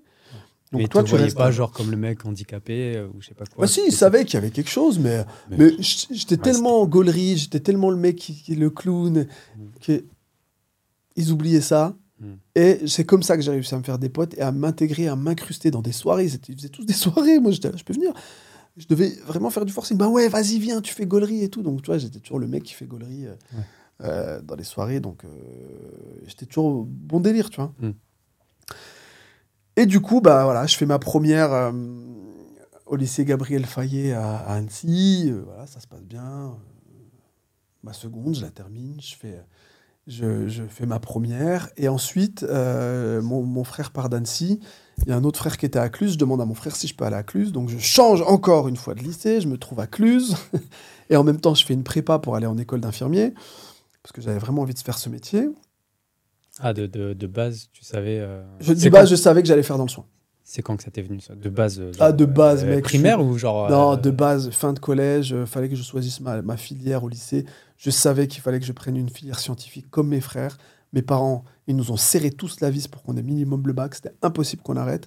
Même si j'aimais cuisiner, j'aimais vraiment cuisiner. Je cuisinais beaucoup avec ma mère, tu vois. C'était le truc qui nous a. C'est ça. ça qui m'a aidé à, à créer un vrai lien avec ma maman. C'est que j'étais toujours derrière elle, à cuisiner, à faire des trucs, à lui dire vas-y, montre-moi. Elle m'a appris énormément de recettes. Et c'est ça qui a fait que euh, ma mère, c'est ma meilleure amie, tu vois. Mm. je, je l'aime de ouf, tu vois. Et mon papa aussi, mon père, est- bon, mon père. Ouais, tu parles plus de ta mère que ton papa, mais. Ouais, mais mon père, c'est un gars super bien. Franchement, c'est un mec, euh, il nous a tout donné sur un plateau. Il s'est saigné, il a tué sa santé pour ses, ses enfants. Même s'il était dur, même s'il était décalé, même s'il comprenait pas notre mentalité. C'est pas grave, ça reste mon daron, il a fait tout ce qu'il fallait. Même mes frères, ils m'ont ramené sur un plateau tout ce que j'avais pas, tu vois, ils m'ont toujours aidé. Franchement, il n'y a pas de sujet là-dessus. C'est juste que mon père, voilà, il était un peu plus dur. C'était mon père, il m'a jamais dit je t'aime, tu vois. Il a commencé à le dire euh, dernièrement. Il m'a jamais dit je suis fier de toi. La première fois qu'il m'a dit je suis fier de toi, c'est quand il est venu à la naissance de ma première fille. Il m'a regardé, il m'a dit je suis fier de toi. Tu vois, même ils étaient contents quand j'ai rencontré Fatia. Parce qu'ils ont vu que Fatia, c'était la personne qui me sauvait. Vraiment. Et, et du coup, euh, euh, je, je- je finis le, le- le lycée. Et ben là, pareil, j'avais la prépa. Et je travaillais encore un peu à côté, au McDo et tout. J'essayais de me faire un peu d'argent parce que voilà, il fallait que de vivre loin de mes parents. euh, C'était pas mes parents à tout assumer, tu vois. Ouais. Et du coup, euh, je séchais beaucoup les cours. hein. Et du coup, je passe le bac. Et je, je suis au rattrapage. Ok. Le Je bac, vais au rattrapage. À Annecy, l'école. Non, à Cluse, là. Ah, excuse-moi, Cluse. C'est pas grave, c'est pas grave. Je passe le bac, je vais au rattrapage, mais les profs, j'avais eu conseil de discipline, machin, ils, ils m'ont taclé beaucoup, mais, euh, mais à la fin, j'arrive au bac. Et j'ai 359 sur 360 après le rattrapage. Il me manquait un point. Et là, ils me le disent face à face. On a décidé de pas te le donner pour te donner une leçon. Putain, il me manquait un point, les gars. Ouais. Là, à ce moment-là, je pouvais financièrement, j'aurais pu aller. C'était compliqué et, j'aurais pu aller en études supérieures. Et aller vraiment commencer à bosser. Et en plus, j'avais eu mes concours infirmiers, je les avais eus. Ça veut dire que je pouvais à l'école d'inf. Je pouvais commencer euh, à travailler mon métier. Mm. Et là, il me tacle. Et là, j'étais dégoûté. À ce moment-là, je À parlais avec mes parents et tout. Je dis, je dis, ah là, là, je suis pas bien. Là, j'étais vraiment pas bien. Et même en plus, cette année-là, euh, j'avais rencontré euh, Jamel, Mohamed Slimane, il s'appelle. Il s'appelait. Euh, parce que euh, pendant que je faisais ma prépa euh, infirmier et que je passais mes concours, j'allais à Grenoble passer mes concours et tout ça. Parce que je voulais aller à l'école d'infirmière de Grenoble. Et euh, je rencontre Mohamed et là, coup de foudre amical. J'ai jamais rencontré quelqu'un avec qui je m'entends aussi bien. Mhm. Lui et Aurélien. Et, et là, franchement, un vrai, un vrai coup de love. Franchement, on s'entendait super bien. Et du coup, je faisais beaucoup de les week-ends, j'a- j'allais à Grenoble pour passer du temps avec eux parce que je- pour une fois, avec des personnes, je me sentais bien. Vraiment, c'était incroyable. Vraiment, j'ai- j'aime beaucoup ces gars-là. Et là, je les chauffe, les deux. Je leur dis, vous savez quoi, j'ai appris euh, qu'on pouvait aller en Angleterre avec une espèce d'association. euh, c'est un espèce de petit groupe. Je sais plus comment il s'appelle. Mhm. Et je les découvre et tout. C'était sur un salon, je les avais découverts. Et en fait, ils te faisaient les papiers pour que l'été, tu puisses aller faire un stage linguistique, mais en même temps, tu travaillais, ils te, ils te facilitaient. Logement et tout. Je leur dis, venez les gars, on va deux mois, cet été, on va se faire de l'anglais, et on va se taper un bon délire, euh, tous, tous les trois et tout. Et je les chauffe. Ils me disent, vas-y, c'est bon, Raibet, fais les papiers et tout. je fais les papiers et tout. Tac. Jamel et tout, ils reçoivent ces trucs. Ils sont partis. Moi, je passais le bac. Eux, comme ils étaient en études sup, ils ont fini un peu avant moi. Ils sont allés en amont. Donc, ils sont allés à Londres Ouais. euh, et euh, à Finsbury Park. Je me rappelle le quartier et tout. Et eux, ils vont, euh, ils vont, du coup, ils prennent le logement et tout. Moi, je leur dis, j'arrive. Et en fait, on payait des beds. Tu sais, on, est- on était dans des maisons où tu louais euh, au, Mm. au lit. Mm. Et donc, euh, moi, ils m'avaient prévu mon lit et tout. Je finis le bac, je prends mon sac, psst, je trace. J'avais pas- J'ai trop envie d'y aller et tout, j'y vais. Et euh, genre, il y avait entre les résultats euh, où j'ai fini le bac et le, les- le rattrapage, il y avait 15 jours. Je devais revenir le 5, euh, je crois que c'était le 5, ouais, le 5, euh, 5 juillet Hmm. pour passer le rattrapage. T'avais quel âge là? Te souviens? J'avais, putain, alors, alors pour te redire les âges, là, je crois Ouais, que bah j'avais, ouais. j'avais 21, 21, ouais, j'avais 21. Hmm. Euh, et du coup, je, je- on va en Angleterre et là, je découvre le monde du travail, je découvre un autre pays, les gars, on s'amusait de ouf. Euh, et là, je vais pour être euh, commis waiter, tu vois, commis serveur.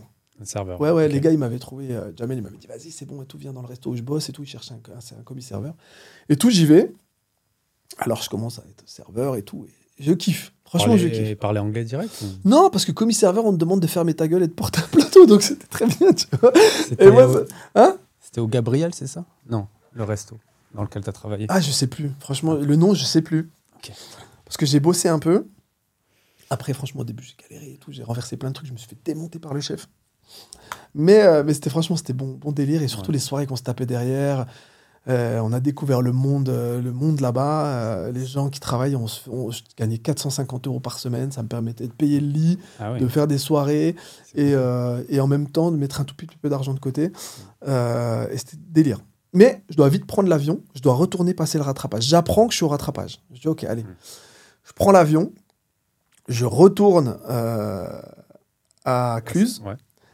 je passe le rattrapage, mais je dirais à mes parents, tu sais, je, je vais, je, fais- je me suis dit, je vais vite faire un aller-retour. J'arrive, j'atterris, je vais chez mon frère Ali, euh, et je passe le rattrapage. Et là, je finis le rattrapage. Ma mère, euh, qui essaie d'appeler plein de trucs. Ouais, mais t'es où? Ben, Je suis là, je suis en train de passer le rattrapage, je suis à Ali et tout. Et là, elle me dit allume la télé et tout. J'allume la télé.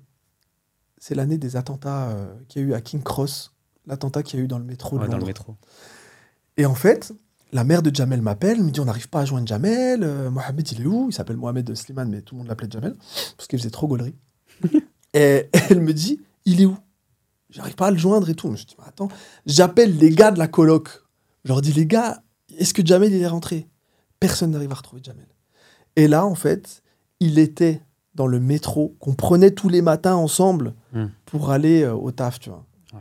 Et c'est un métro que moi je prenais. Tous les matins avec lui. Tous les matins, on prenait ce subway. Et en fait, la bombe, elle a explosé dans, ce, dans cette rame. Et là, d'un coup, gros choc. Gros choc émotionnel. Je pleure toutes les larmes de mon corps et tout. Je vais voir la mère de Jamel. Aurélien, lui, il était rentré aussi entre temps parce que lui, il s'y plaisait pas.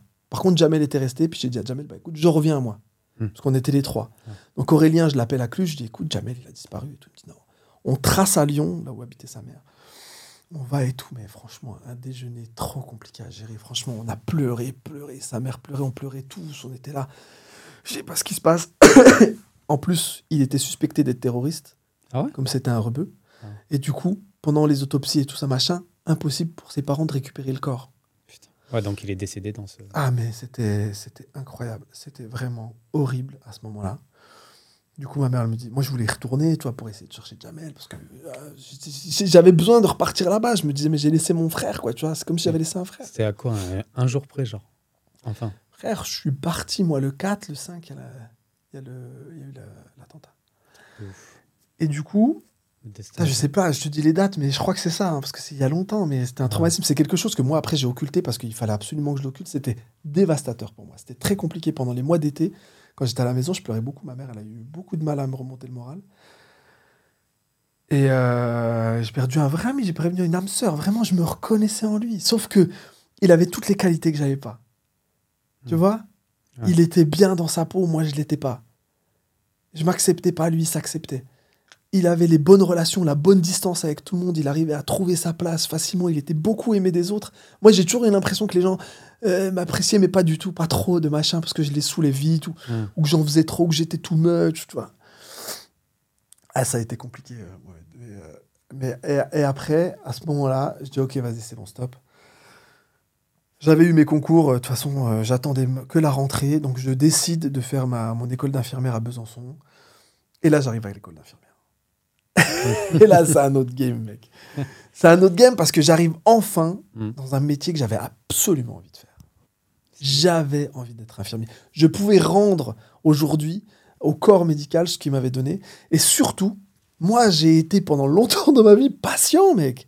J'ai été patient. Donc, ouais. les infirmiers, le comportement qu'ils avaient, ou les médecins et tout ça, j'avais repéré des choses qui n'allaient pas. Hmm. Et en plus, j'avais découvert le docteur Patch. Ah ouais. Tu Tu, tu vois, c'est qui le docteur Patch ou pas? Ouais, j'ai regardé du coup. Bah, en fait, euh, c'est vrai, quand j'étais gamin, j'ai vu. euh, T'as vu le film avec Robin le film, Williams? voilà, le film, euh, ouais. et, et le docteur Patch, tu vois, c'est un médecin qui soigne avec le rire des gens qui, qui sont atteints de cancer et qui va leur faire des blagues sur, sur leur, leur perte de cheveux, tu vois? Ouais. Sans problème. Mm. Et il avait repéré que, en fait, l'endorphine que ça déclenchait, que ça libérait chez les gens, le fait qu'ils rigolent, Mm. Ça permettait un meilleur soin, de mieux assimiler les traitements et une meilleure rémission, une meilleure guérison, tu vois. Hmm. Et du coup, euh, ce mec-là, pareil, décalage, pas accepté du tout par tout le corps médical qui l'ont défoncé euh, parce qu'il avait une manière de faire qui était différente.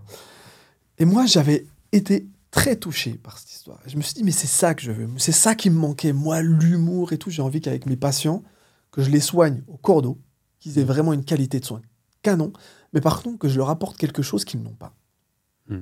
Donc de les enlever de leur monotonie, de leur de leur euh, frustration d'être là, d'être pas bien, de leur ramener quelque chose de positif, de toujours être souriant. Ouais. Si tu me connais, que tu parles avec tout le monde, je suis, j'ai toujours le sourire, moi. Ouais, on le voit de toute façon, même sur les réseaux. euh. je veux pas imposer le fait d'être pas bien Ouais. aux autres. Et du coup, j'arrive à l'école d'infirmière, donc déjà première année canon, tu vois, eux, ils ont tous un... Ils doivent découvrir le monde médical, moi je le connais déjà, donc il y a plein d'automatismes que j'ai. Comme j'ai vu des gens faire des pansements chez moi, moi de faire des pansements, je te le faisais normal, tu vois. Ouais. Voir une plaie ouverte comme ça avec un bout d'os, moi ça me dérangeait pas, je remettais l'os, tac, tac. C'était pas un problème. Ouais. Et j'avais pas peur de ça. Et, mais par contre, l'école d'infirmière, si tu parles avec beaucoup de personnes qui ont fait l'école d'infirmière ou d'infirmiers, euh, c'est dur. C'est vraiment une école qui est très dure. C'est ouais. très exigeant. Mon ex-ex, elle, était, euh, elle a fait pareil. Compliqué. Concours et école d'infirmière. Et elle est devenue infirmière, du coup. Et ben, l'école d'infirmière, mec, c'est une école de la vie et c'est surtout très très dur. C'est limite l'armée. En fait, on te demande à toi, étudiant, de faire le job et d'être limite un professionnel, le job d'un aide-soignant la première année. Ouais. Et en fait, on te compte pas comme stagiaire. Il y a beaucoup de dérives qui font qu'en fait, tu es compté comme du personnel. Ouais. Quand tu regardes dans l'effectif, tu es compté comme du personnel. Quand il y a deux, une, trop- une aide-soignante qui manque, c'est toi qui remplace ou c'est toi qui dois faire plus. Donc, tu as le même nombre de toilettes que tes collègues. Ouais. Et euh, pas de problème. Mais moi, j'avais mon handicap. Et Ouais, j'avais cette douleur. Ouais. Et en plus, moi, on m'avait dit Ouais, mais infirmier, c'est compliqué pour toi. J'ai dit Non, je vais y arriver. Donc, je cachais à tout le monde que j'avais des douleurs. Hmm. Je ne l'ai pas dit. Et en plus de ça, j'avais cette personnalité où, dans le service, bah, les patients, moi, très rapidement, je leur faisais de l'humour. Tu vois, j'étais un peu familier. Eux, ils voyaient ça comme de la familiarité. Mais en fait, moi, je voyais ça comme de la détente, tu vois. Et les patients, franchement, jamais eu de problème avec aucun patient. Même les vieux qui étaient ronchons et tout, j'arrivais Mhm. toujours à trouver une petite vanne et tout. Et Ouais. ils aimaient bien que ce soit moi Ouais. qui sois là, parce que même s'ils m'insultaient, parce qu'il y, y a des patients, ils t'insultent, des vieux, ils sont durs. Euh, en psychiatrie, t'as des patients, ils, tapent. Moi, j'étais toujours là avec l'humour. J'essayais de trouver un truc pour qu'ils se sentent bien, tu vois. En quel service? T'as tout fait? J'ai tout fait. T'as tout fait? J'ai absolument tout fait. Mm. Ça fait partie du cursus d'infirmier. Et, euh, et du coup, à ce moment-là, celles qui m'ont pas aimé, c'est les formatrices. Celles qui étaient ma référente de stage. Ouais. Il y en a beaucoup qui m'ont pas aimé et du coup qui me défonçaient. tu vois. Pourquoi? Parce que trop. euh, Bah, parce que déjà, euh, le fait que les patients m'aiment bien peut-être plus qu'elles, déjà ça crée, ça crée quelque chose chez elles. Et en plus, c'est aussi la mentalité. Quand, tu travailles dans un service, tu comprends. C'est un micro, microcosme. Ouais. Tu passes tellement de temps à l'hôpital que c'est limite ta deuxième famille. Tu vois. hmm. Et ça se bave sur la gueule, et ça monte la tête de l'autre. C'est, moi, moi, je supporte pas ça. Ouais, C'est très compliqué pour moi. Je me rappelle. Mon ex, c'est un peu pareil. C'est un peu les feux de l'amour, le truc. C'est ça, c'est les feux de l'amour, mec, tu l'as très bien dit. Ouais. Et du coup, toi, tu te retrouves en tant qu'étudiant, faut faire attention à la position que tu prends. Mais du coup, tu deviens une tête de turc si tu rentres pas dans le cadre, si t'es pas apprécié, tu vois. Surtout que c'est très meuf quand même. Donc, euh, Ouais. euh, Mais après, mais normalement, quand t'es un mec dans ce service comme ça, t'as une position top, tu vois. ouais, Moi, j'aurais pu la jouer un peu comme ça. Mais le problème, c'est que moi, j'étais un peu spécial. Moi, je voulais soigner comme ça. Donc, je voulais l'imposer. Et j'avais pas compris au début que je devais rentrer dans le moule. Hmm. Tu vois, un jour, on m'avait, on m'avait dit, tu, tu dois rentrer dans le moule. Tu dois être un mouton, être accepté dans le troupeau avant de devenir le, le, le- le- le mouton différent qui se coiffe avec une, une mèche rose, tu vois. Mm. Mais avant, tu dois faire partie de la masse. Et moi, j'avais du mal avec ça. Je voulais... Parce que ne pas être moi, c'était de me trahir moi-même et, et je me sentais pas bien. Je voulais être moi. Ouais. Je voulais simplement être moi et je trouvais que j'étais quelqu'un de bien, tu vois. Ouais. Et que c'était pas grave que je sois différent. Mm. C'était cool. C'était différent. Et en plus, j'avais le respect. C'est ça où il, il pouvait pas me coincer, c'est que quand il me faisait des rapports, il me coinçait sur mon attitude avec elle. Oui, il nous manque de respect. Ouais, il est trop familier. C'est ça, c'est ça qui ressortait. Ouais. Mais il n'y avait jamais de oui, il a fait une erreur médicamenteuse. Oui, il a fait ça parce que je faisais super bien mon travail. Ouais. Et c'est ça encore qui m'a ressauvé. tu vois, dans la vie, c'est ça. C'est que en fait, dans mon travail, je faisais bien mon travail, mais ma personnalité collait pas avec ce qu'il voulait faire de moi. Donc depuis gamin, euh, finalement, euh, Depuis gamin, collège, lycée, etc. En fait, on- je- un peu le. j'étais le mouton noir. Ouais, voilà. J'étais le mouton noir et puis euh, et puis voilà, on voulait pas que je sois même donc euh, moi j'avais du mal à rentrer dans le cadre. Donc ça a été compliqué et en plus il y avait un peu du racisme aussi hein, de temps en temps et je me suis même fait euh, de- en fin de deuxième année, je m'étais fait virer d'un stage, franchement je l'avais mal vécu et du coup au lieu d'être en vacances comme tout le monde l'été, j'ai dû refaire un, un stage de rattrapage pour valider mon année. Mais le problème c'est que l'été moi je travaillais pour euh, pour financer mes études. Ouais. Et là j'ai pas pu travailler cet été-là. Et du coup, je voyais que financièrement, ça allait plus trop et tout. Donc, euh, j'ai demandé à ma, ma directrice si je pouvais faire une suspension d'année. Pourquoi tu dis qu'il y a eu du racisme? Ça veut dire quoi ça? Bah, c'est ça, parce qu'à un moment, euh, dans un stage, je sentais, tu vois, j'étais tombé dans un, une- une- un EHPAD, un- un- un- un- une maison de retraite, Hmm. en pleine campagne, où, euh, tu vois, il n'y avait pas un seul rebeu. Euh, Il y avait même, franchement, je crois que j'étais le seul rebeu du service. Et je sentais sur certaines, certaines, euh, certaines remarques et tout, ça, ça piquait un peu, mais je fermais ma gueule. Moi, j'ai pas voulu, c'était pas mon, je voulais pas rentrer dans ce combat. Ouais. Je voulais pas. Je me suis dit, vas-y, bah ouais, écoute, si tu veux, il n'y a pas de problème. Mm. Vois, c'est limite, euh, le bon rebeu, c'est celui qui boit, le, le bon rebeu, c'est celui qui boit de la bière. tu vois. Mais moi, moi, je buvais pas de bière, je buvais pas de cochon, donc c'était chaud pour moi. Et, euh, mais du coup, je voulais pas rentrer dans ce conflit, donc euh, voilà, j'ai eu des, des, des, des réflexions où ils ont pris le raccourci, le raccourci du racisme pour me. Tu vois, c'était ma personnalité qui gênait. C'était Ouais. pas mon origine. Mm. Mais ils ont pris le raccourci, le raccourci du racisme pour m'embêter un peu, tu vois. Et du coup, c'est là où je me suis fait virer d'un stage. Je l'ai sen- je l'ai ressenti comme ça. Peut-être que je me trompe, hein, peut-être que je me victimise, peut-être que c'était pas ça, mais moi, je l'ai ressenti comme ça. Mais en fait, voilà. Et après, j'ai rattrapé ce stage. J'ai juste demandé à ma directrice en fin de deuxième année, je lui ai dit, s'il te plaît, euh, s'il vous plaît, j'aimerais faire une suspension d'année. Parce que j'avais découvert que si tu travaillais un an, tu pouvais euh, avoir les acédiques. Et ils te, ils te finançaient, tu pouvais maintenir ton salaire pendant un an si tu faisais des études. Ça s'appelle les acédiques.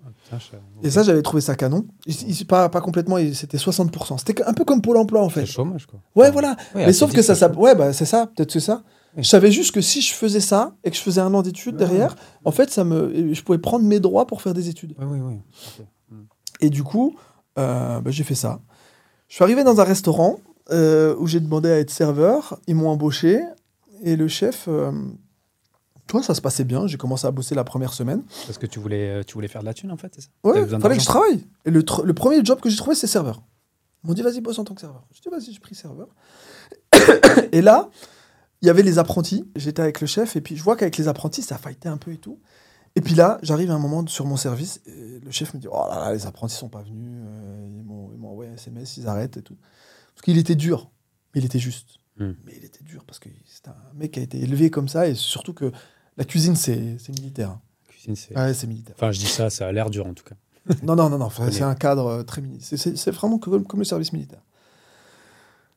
Et moi, en plus, euh, pendant l'école d'infirmière, tu vois, j'avais euh, j'avais cette, euh, cette difficulté. euh, tu vois, je reviens juste, je fais une petite. Vas-y. Parce que pendant l'école d'infirmière, j'avais aussi du mal avec les élèves. Tu vois, moi, je, je séchais beaucoup les cours, parce qu'il y avait plein de choses où c'était pas en présence obligatoire. Mhm. Et parfois même des fois les présences obligatoires, je disais à un pote de signer à ma place. tu vois. et, euh, et du coup, il y a des, des personnes dans l'amphi, comme j'avais des bonnes notes, Mhm. qui avaient la haine, ils avaient le seum. Ouais. Ils étaient allés voir la directrice et lui dire, euh, et c'était plein en disant euh, Raibed, il triche. Ils m'avaient balancé comme ça. Raibed, il triche. Ils avaient dit ça à la directrice. Ça, je l'ai su en, en fin de troisième année, et c'est une prof qui me l'a raconté. Mais ils avaient dit Raibed, il triche. Du coup, la directrice, elle avait mandaté deux profs pour me surveiller pendant des partiels. Deux profs qui m'ont surveillé. Moi, je ne le savais pas. Hmm. Mais le truc, c'est que moi, quand j'arrive à un partiel, j'arrive avec un Tipex et un 4 couleurs. Point barre. J'ai besoin de rien d'autre. Même la calculette, je la squatte au mec à droite de moi, tu vois. Et en plus, il- il- tout était organisé où tu es assis. Et il y a toujours un siège entre vous parce que c'est comme ça que ça se passe. C'est pour que tu copies pas et tout ça. Et moi, j'arrive, mes partiels, normal. Et en plus, c'était deux partiels où j'ai eu des notes. J'ai cartonné. J'avais des super notes, des, des matières que j'adorais. La psychiatrie et, euh, et euh, l'accompagnement du- du- des patients en situation de handicap. Et, euh, et du coup, je fais mes partiels, Mm. des super notes. Mais ça, j'ai su après. hein. Sache que je l'ai su après, on me l'a raconté. Et du coup, les profs sont allés voir la directrice, ils ont dit, écoutez, nous, on l'a surveillé. Impossible qu'il triche. Impossible. Elle regarde les notes, il dit, non, il a eu ses notes, il les mérite. La directrice, elle a renvoyé les deux les personnes là qui ont qui m'ont balancé en leur disant maintenant attention parce que ça peut être ça peut être très grave ces accusations. Et elle les a envoyées chez. Mais je l'ai su qu'après. Ah ouais. C'est ouf ça. Donc euh, c'est pour te dire euh, dans quelle position aussi je me retrouve dans mon amphi. Et dans l'amphi, si tu regardes, c'est comme dans tous les lycées, dans tous les dans toutes les facs, Ouais, ouais. il y a des groupes, tu vois. Et même si on était sur, c'était pas un concours l'école d'infirmière, tout le monde passe l'examen à la fin, tout le monde peut l'avoir. Il y a pas un quota. Hmm. Mais il y avait cette, cette rivalité quand tu demandais des cours à quelqu'un d'autre. Ouais, mais non, mais tu vois, t'avais qu'à être là, Ouais, tu vois, des trucs comme ça. Alors que moi, je suis quelqu'un, tu me demandes, je te donne tout. Vas-y, tiens. Alors, il fallait pas prendre les cours sur moi parce que je les savais pas. Mais, mais du coup, euh, du coup, après, voilà. Je, je fais une pause avec l'IFSI parce que je sentais que j'étais aussi en décalage. Si tu veux, moi, j'ai toujours l'impression d'être en décalage avec tout le monde. Ouais. Tu sais que j'étais un peu le tocard, tu vois. J'étais un peu un tocard, même si j'étais, j'avais un peu une hype parce que j'étais le mec qui faisait gaulerie et qui se faisait inviter aux soirées et tout, parce que j'avais un bon relationnel avec, les, avec certaines personnes. Euh, avec les, les, les blonds aux yeux bleus, tu sais, ceux qu'on qu'on l'a, les premiers, les, les- ceux qu'on qui sont appréciés de tout le monde, tu sais, il y a toujours euh, dans le groupe ce- les favoris, tu sais, Oui. Et euh, que tout le monde aime bien et qui font des soirées, et qui sont, euh, qui sont hyper cool, tu sais, les, les groupes des mecs cool et des meufs cool, tu vois. J'arrivais à me faire intéresser, à, à- à me faire inviter à ce genre de soirée. Mm. Donc j'arrivais à traîner avec eux sans vraiment faire partie de leur groupe, tu vois. Mm. Moi, j'étais le mec avec le nez comme ça. T'as vu ma gueule, mec Je suis pas le mec euh, le plus beau, le plus beau de la terre. Je suis pas le mec le plus cool, tu vois. Même si je me trouve cool, mais c'était pas comme ça que les gens me voyaient, Mm. tu vois. J'étais le mec un peu too much, un peu, un peu avec une grosse personnalité. Puis tu vois, j'ai tellement une grosse personnalité que j'écrase un peu les autres. Tu vois, quand je parle depuis tout à l'heure, je te, je te laisse très peu de place pour parler. Je suis désolé. Non, mais écoute, moi, je suis, moi, j'aime bien écouter, donc. euh, Mais tu vois, je, dans, dans ma personnalité, je peux être un peu écrasant. Ouais. Et c'est ce euh, qui- c'est ce qui peut gêner certaines personnes. c'est ce qui et- peut gêner. C'est ce que j'ai appris a posteriori à analyser. Je me suis dit, oui, c'est vrai que j'ai peut-être une personnalité un peu trop forte qui écrase les autres. Tu vois. Ouais, mais bon, après, chacun est différent, quoi. Mais, Chacun est différent. ouais. mais du coup, tu t'es tout le temps senti à part. Tout le Ah, temps. Tout le temps, tout le temps décalé euh, et pas accepté dans un groupe. Ouais. Et en plus, moi, franchement, je voulais faire infirmier ou cuisinier. Mon père, il voulait pas que je fasse cuisinier. Je me suis retrouvé dans un resto en, faire- en faisant serveur pour financer ma dernière année d'études. Et là, les, les apprentis lâchent le chef. Et là, il me dit écoute, je sais que tu aimes bien cuisiner. Ce que je te propose, c'est qu'au lieu d'être serveur et de faire un salaire, tu viens en cuisine. Tu fais apprenti cuisine. Tu fais un CAP. En 10 mois, tu vas le passer. Donc, tu retourneras à ton école après. Tu vas finir ton année avec un diplôme. Je vais te payer plus parce qu'en faisant un CAP avec l'âge que tu as, j'avais 22, 23, 23 ans. Avec l'âge que tu as, tu seras mieux payé qu'un apprenti de base. Et tu seras mieux payé que serveur. Et en plus, tu auras des avantages, tu vas un peu à l'école et tout. ouais. Je dis, vas-y, canon, ça me plaît. Du coup, je fais une année, mais là, il s'est passé plusieurs choses. La première chose, je rentre dans le cadre. Cuisine, je sais pas pourquoi. Le fait que ce soit militaire, très strict comme ça, franchement, j'ai failli me recevoir des poils dans la tête, mec, c'était un truc de ouf. Mais, mais je l'aimais beaucoup, Hmm. tu vois, parce Mm. qu'il me- il me transmettait beaucoup de choses, mais il était dur, mais il était juste. Ouais. Il était dur, mais juste. Et du coup, là, t'arrivais. Tu Et pouvais là- pas faire le mec euh, gaulerie tout le temps, à faire le. Si, on, on rigolait, mais il y a des moments, paf, service, c'est le feu, pam, pam, pam, pam, pam, pam. Hmm. après tac, allez, on se détend et tout, nana. Et en plus, il m'a fait confiance, il m'a confié des choses, j'ai mis des choses sur la carte, j'ai fait une tchouk-tchouka dans son restaurant gastronomique, il m'a laissé la faire, tu vois. Et franchement, il m'a dit, elle est tellement bonne et tout, et en plus, il l'a gardée à la carte derrière. Donc, tu cuisines très bien, quoi. Ouais, franchement, je... Tu me fasses un repas? Ouais, je t'invite, il n'y a pas de problème. Ouais. Et, euh, et du coup... euh, Attends, du coup, j'ai une question. Euh, là, quand tu, tu switches un peu, tu deviens cuisinier un peu par hasard, t'avais encore envie d'être infirmier enfin, bah attends, je te raconte, tu vas Ah, comprendre. vas-y, vas-y. tu vas comprendre que le- il y a le DM, il s'est posé. Et en fait, rappelle-toi que j'ai des douleurs constantes. Ouais. Tu vois? Moi, je séchais beaucoup un peu l'IFSI, et je séchais aussi certains stages, je me mettais en maladie, parce que j'avais un genou, pouf, en ayant passé la journée debout à marcher, tu sais, tu piétines.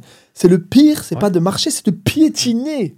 Piétiner, ça te flingue les articulations. Je me souviens encore, euh, mon ex, à chaque fois qu'elle rentrait, elle avait euh, une réten- la rétention. La d'eau. rétention d'eau, ouais, moi, c'était Les jambes, elles étaient genre. Ah, mais moi, avec mon genou, ça m'explosait. Et du coup, même à ce moment-là, je fumais des joints parce que j'essayais d'oublier, de partir ailleurs. Je me cachetonnais beaucoup parce que je prenais des tramal, du tramadol. Tu vois, Tramadol. Ouais, ouais, donc. euh, C'était Ah, pour- dur à porter tout ça. Et là, j'arrive en cuisine, mec. Mm. Regarde la folie. hein. J'arrive en cuisine. Les gens me disent, ouais, fais pas. Je dis, si, si, je sais que je vais y arriver. Je te promets, mec. Au bout du premier mois, je travaille. Je, ça me plaît ce que je fais. Je rentre dans un cadre, je me sens bien. Les douleurs disparaissent. Mon médecin n'arrivait pas à l'expliquer. Je, te- je te- je te jure, les douleurs disparaissent. J'arrête les médicaments. Je fume plus de joint. Tout ça. Je me sentais tellement bien que j'avais pas besoin de sortir ailleurs. J'étais bien où je suis, donc pas besoin d'aller ailleurs. Allez, j'enlève tout ce qui va pas. Mm. Et là, je me, je, me, je me perfectionne en cuisine. Et là, j'adore mon année. Vraiment. Je me régale comme jamais. Incroyable. C'était où ça? À Besançon. À Besançon, la Ouais, cuisine? à Besançon, dans un restaurant gastronomique. Et là, je finis l'année, je prends mon diplôme. Donc déjà, j'obtiens mon premier diplôme hors du... du, du, du- Pour moi, c'était vraiment une fierté. Bah ouais, j'ai vu euh, dans toutes les notes que j'avais prises, euh, tu parles beaucoup justement de la signification d'un diplôme. C'est très t'a- important. C'est une ça. reconnaissance. Une reconnaissance. Ben, ça, a été, ça a été tellement dur déjà avoir le bac. J'ai créé une angoisse. Moi, il fallait que j'ai ce diplôme. Et, et à chaque fois que j'essayais de l'atteindre avec le 359 sur 360, là, quand j'ai eu mon bac et je l'ai Mm. pas, ils me l'ont pas donné, c'était horrible pour moi. Alors quand j'ai eu mon bac, je disais à mes parents, ça y est, je l'ai, ça y est, Hmm. ça y est. Ouais. J'ai atteint un premier objectif que mon père m'avait posé. Ah voilà, bah, c'était ma question en fait. C'était Ah ouais. pourquoi s'il y a autant ce truc du diplôme, est-ce que c'était parce que c'était parents qui t'avaient mis une pression Eh oui, mon père- genre il faut l'école, il faut. Et j'en euh, avais marre que mon père il croit que je suis un incapable. Que j'avais marre que mon père il me regarde comme celui qui était nul. Tu vois? Qui n'arrivait pas à atteindre les objectifs. T'imagines, j'ai perdu deux ans là. j'ai perdu- D'avoir le bac, ça a été tellement long. C'est comme si j'avais fait deux lycées. Frère, deux lycées Et dans ta famille, pourquoi t'étais t'étais- Dans ma famille, ils ont tous le bac. J'ai un frère, il est ingénieur en... Il est dessinateur industriel. Il a un bac plus 5. J'ai un autre frère, il est infirmier. J'ai une autre sœur, elle est infirmière. J'ai encore une autre sœur qui est infirmière. J'ai une prof, qui- j'ai une sœur qui est prof d'anglais euh, agrégée, donc euh, études hautes. Ouais. Euh, J'étais le seul encore qui n'avait pas encore cranté, tu vois. Ouais. J'ai eu le bac, ah, j'ai le CAP, j'ai mon père, j'ai le CAP. Il me dit, ouais, mais attends, ça c'est un travail, euh, c'est pas un bon diplôme, ça, tu vois, parce qu'avant, la signification du CAP, c'était pour le lycée professionnel, c'était pas un vrai diplôme, tu vois. Ouais, ouais, Mais je l'ai eu, moi, j'étais content. Et tes parents, ils ont pas fait d'études? Parce que tu me disais qu'ils sont illettrés. Ouais, ils sont illettrés. Mais quand même, la signification du CAP, moi j'aurais dit à mon père euh, au collège, je veux faire un CAP, il m'aurait giflé, il m'aurait dit non, ça c'est pour les handicapés, tu vois. Je dis, mais je suis handicapé. Voilà. Mais voilà, tu vois, il m'a dit non, c'est pour les nuls, c'est pour euh, les, les, les, les gars du LEP et tout ça, du, du lycée professionnel. Alors que c'est hyper gratifiant. Aujourd'hui, maintenant, ça a pris une vraie valeur, le CAP, tu vois. Et euh, du coup, j'ai mon CAP et là, j'ai le choix. Le chef de cuisine me dit écoute, si tu veux, j'ai une place pour toi chez un ami qui s'appelle Jean-François Mer, qui a une étoile à Besançon. Il cherche un commis cuisine. Si tu veux faire tes gammes, il y a une place, elle est pour toi. Du coup, ouf. la question se pose. Mm. Je vais voir ma directrice, je lui dis écoutez, est-ce que je peux suspendre encore un an le temps que j'aille au bout de ça parce que j'ai envie? Ouais.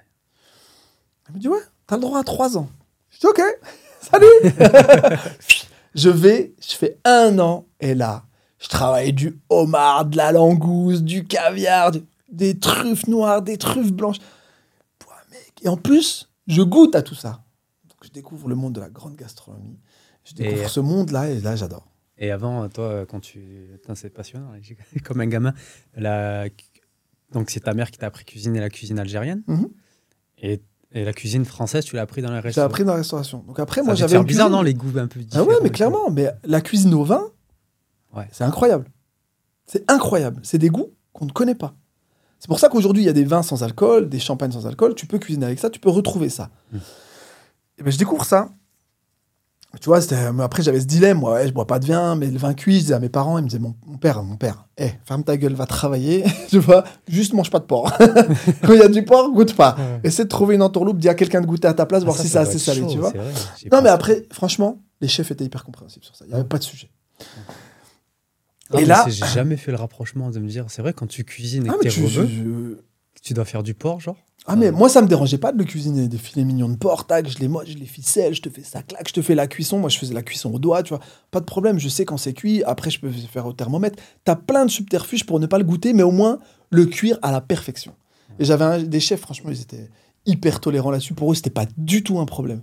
Sur là où des gens peuvent voir des problèmes, là, pour eux, c'était non, mais il n'y a pas de souci. Ouais. On va vous apprendre à faire comment pas goûter. Il m'a dit, moi, moi, si tu crois que je goûte tout, sinon je serais mort.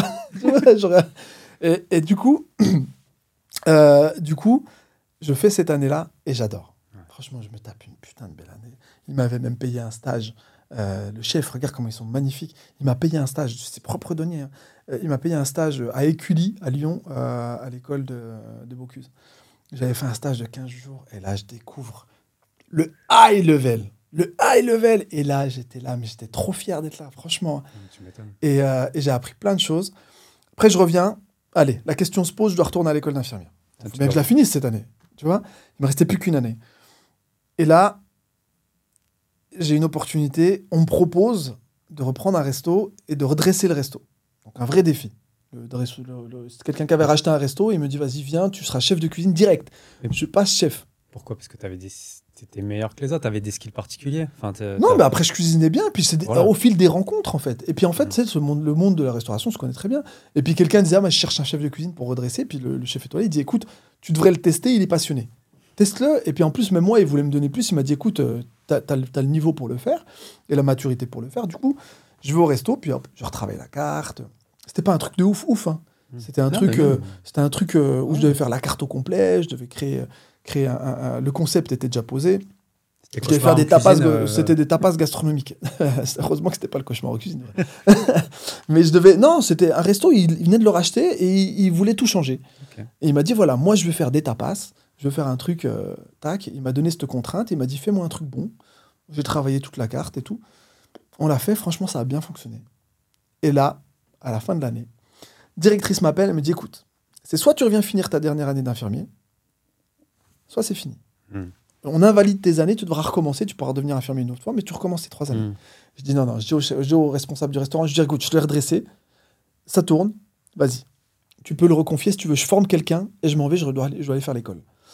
Putain, c'est ouf. ça. Je, dre- je, je remets quelqu'un à ma place, euh, je le forme, je retourne à l'école. Et là, c'est une toute nouvelle promo qui ne me connaît pas, qui m'a jamais vu. Donc j'arrive en mode nouveau. Je me dis yes, très cool. Et là, j'arrive avec une autre maturité. J'ai été discipliné grâce à la cuisine.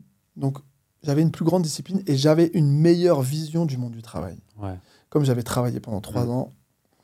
Là, j'ai compris que si je voulais vraiment aller au bout de mon année sans qu'on me prenne la tête, il fallait que j'aille en stage et que je rentre dans le moule. Mm. Ma personnalité, je vais l'écraser.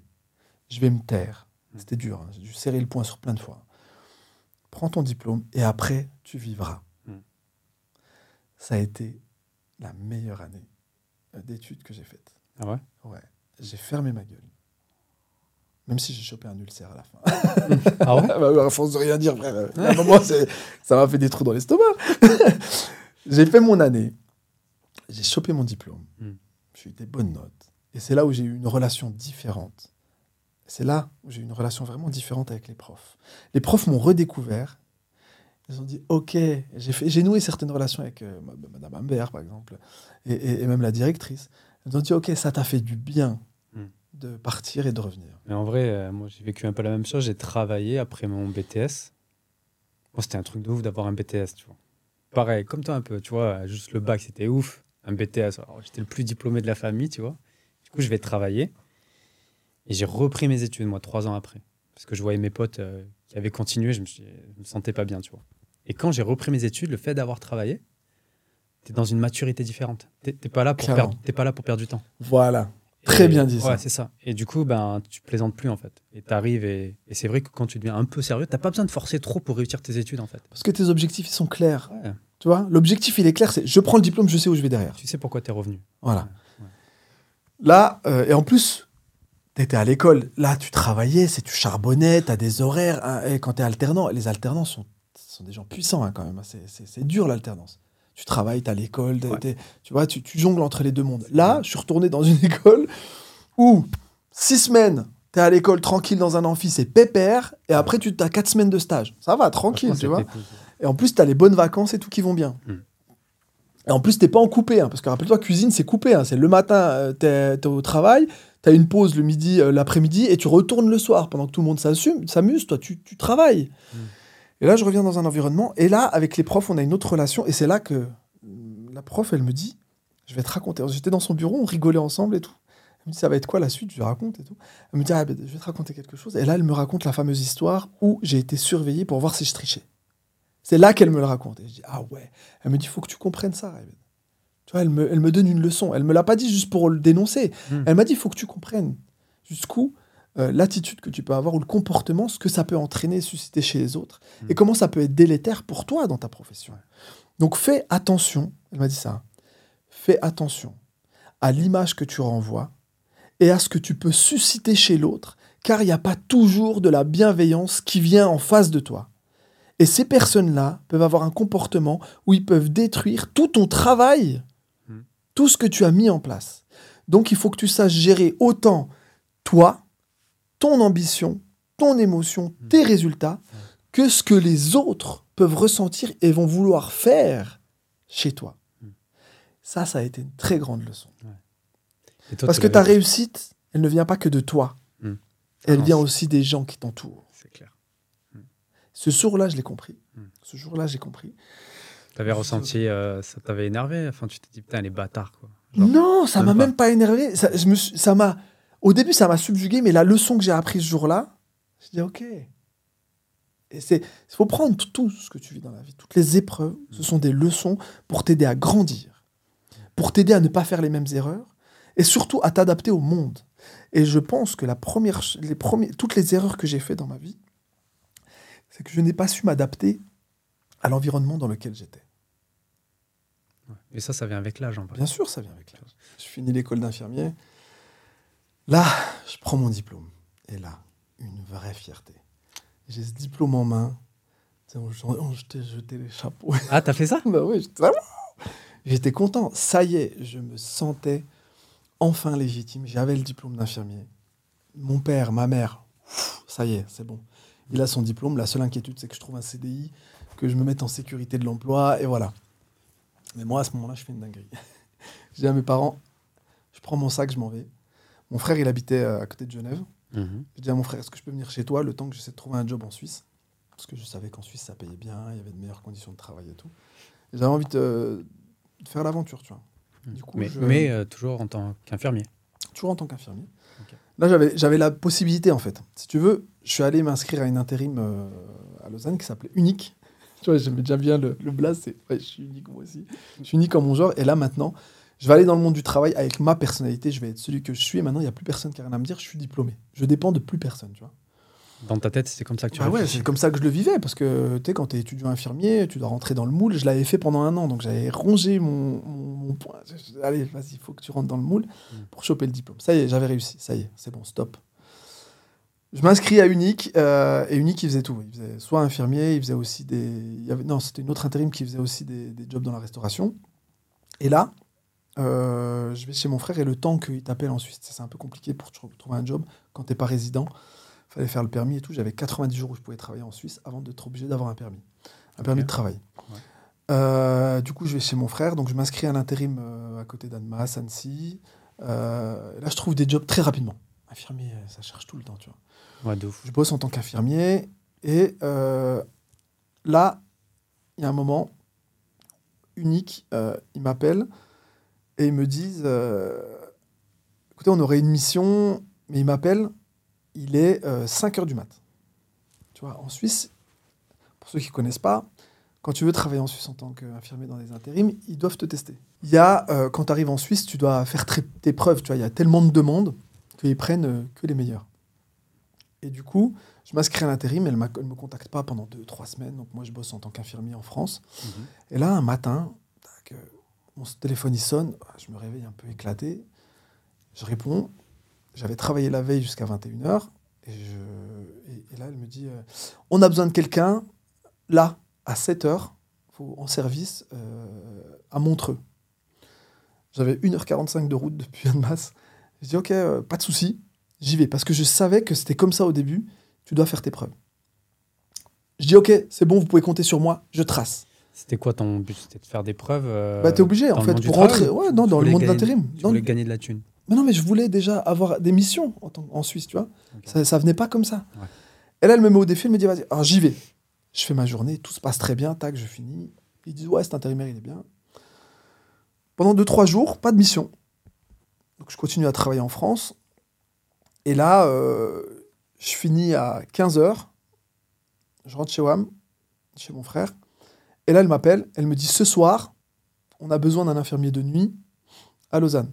Je dis, ok, je suis là. J'avais travaillé déjà toute la journée. J'enchaîne. Je trace, j'y vais, je fais ma nuit, tac, tout se passe bien. Et là, l'intérim, elle se dit, OK, on peut compter sur lui. Et là, elle commence à me filer des missions qui durent trois jours, cinq jours. Ouais, et là, je commence ouais. à avoir de plus en plus de missions. T'avais des douleurs encore ou pas? Non, je me sentais super bien dans mon corps. Et euh, parce qu'on n'en a pas parlé, tu t'es dit, bah, je ne retourne pas en cuisine. Malgré le non, diplôme. en fait, c'est- j'ai pris des, des- Même si j'aimais la cuisine, j'ai pris des, des- des opportunités comme ça. Je me suis dit, bon, bah, sais quoi, infirmier, j'ai pris ce qui venait en fait.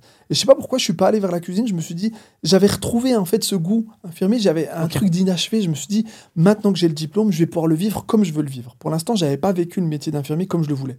Ouais, je t'ai pas posé la question, mais est-ce que du coup, euh, tu disais que tu as, voulu, euh, t'as toujours voulu être dans le soin? C'est parce que depuis petit, toi, tu voulais redonner ce qu'on t'a donné en fait Exactement.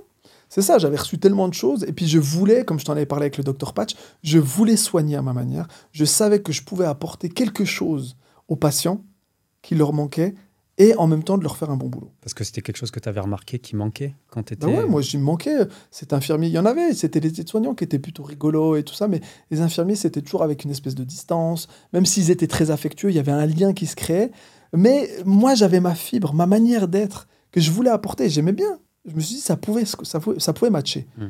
Il y avait plein d'infirmiers. Il y a plein d'infirmiers qui sont coucounants, qui sont très proches de leurs patients, qui sont magnifiques. Il y, a, il y a beaucoup de soins, relation soins-soignés. Elle est très spéciale, tu vois. Parce que tu as des gens, ils viennent avec leurs problèmes, ils te, ils te livrent tout.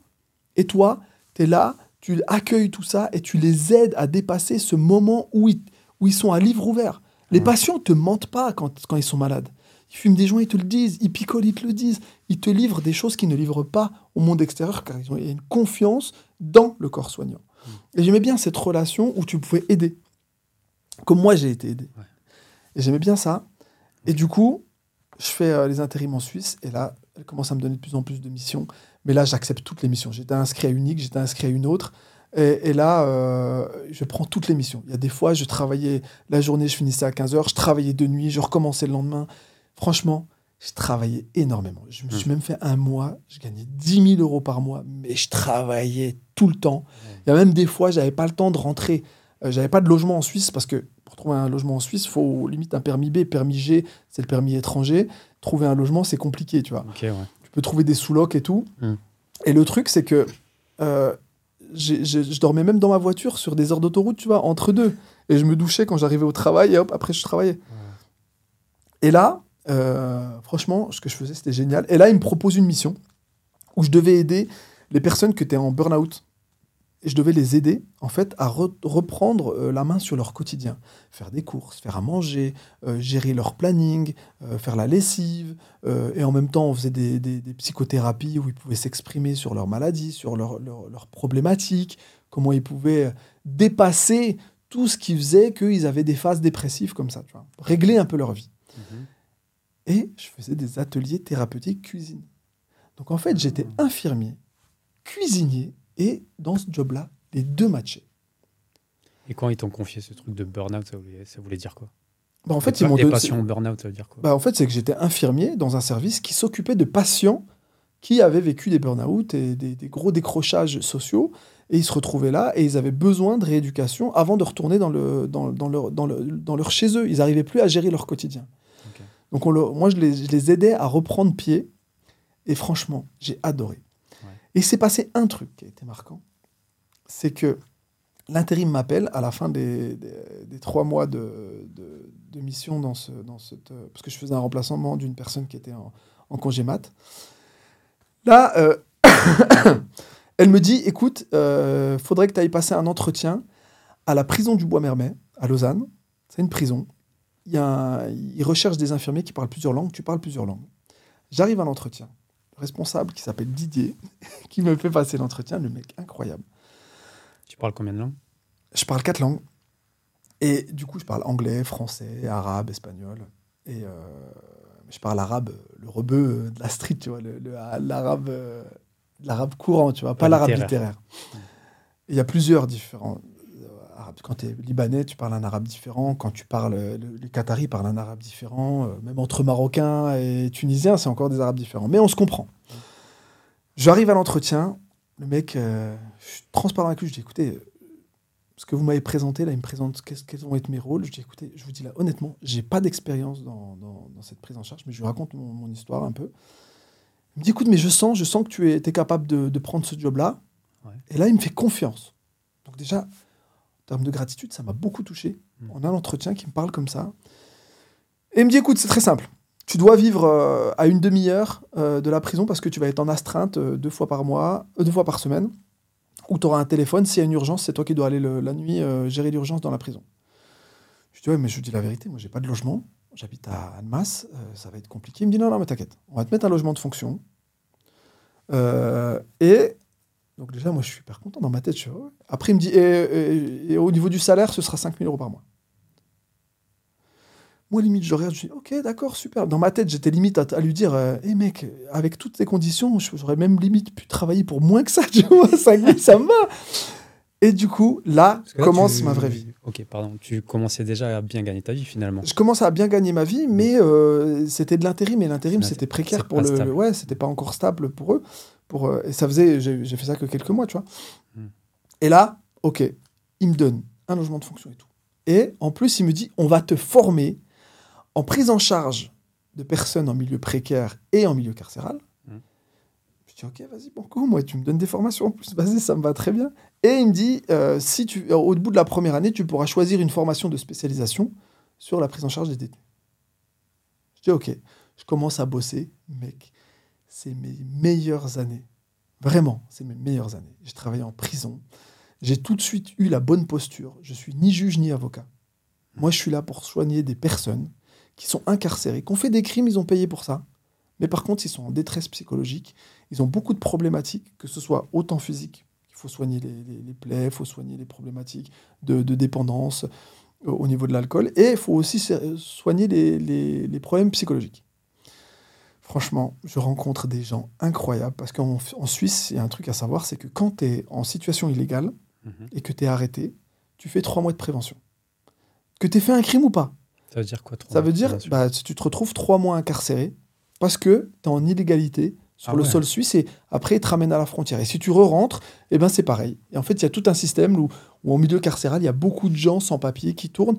Et c'est pas, c'est pas bien parce que ça crée des, euh, ça, bah oui, ça crée des, des- des- cycles où en fait les gens traînent avec des personnes qui sont en situation de délinquance et quand ils sortent, la facilité, c'est euh, de, de- comme ils peuvent pas avoir de job, bah, ils vont dans la, dans la, dans la, dans la délinquance ou, euh, ou dans l'illégalité.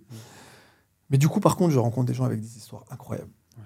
Des histoires pff, qui, te, qui te mettent une claque. Mais, contrairement à tous mes autres collègues, j'arrivais à faire du soin et à avoir, à avoir une vraie relation avec ces personnes-là. Parce que euh, la prison où j'étais, il n'y avait pas des gros délits. Tu vois c'était sous- le, le plus gros délit, c'était. Il y en avait certains, c'était meurtre. Tu vois mais c'était, ils étaient dans un quartier spécial. Mhm. Sinon, tous les autres, c'était violence, drogue, euh, fraude fiscale, des choses comme ça, tu vois. Et du coup, bah, je crée une, une- une bonne relation avec les détenus qui m'appréciaient bien, euh, en- franchement, et en plus, je parlais plusieurs langues. Et, et comme ils voulaient absolument quelqu'un qui parlait plusieurs langues, parce qu'il y avait le problème des, des printemps arabes. Il y a beaucoup de gens qui s'étaient retrouvés à quitter leur pays, à se retrouver en, en Suisse, Mhm. et ils avaient des problèmes de communication. Ils ne savaient pas parler avec ces détenus. Quand ils avaient des problèmes, ils ne les comprenaient pas. Ouais. Et tu peux pas faire venir un interprète à 3 heures du mat parce que c'est compliqué, parce que les gars, ils sont en pleine détresse, ils ont besoin de cachetons parce qu'ils étaient tous dépendants, soit à des drogues et tout. Puis ils voulaient absolument se cachetonner pour oublier. Ils voulaient bouffer des médicaments pour oublier où ils étaient, pour vite passer l'incarcération et reprendre leur vie après. Mm. Donc il y avait beaucoup de problèmes par rapport à ça.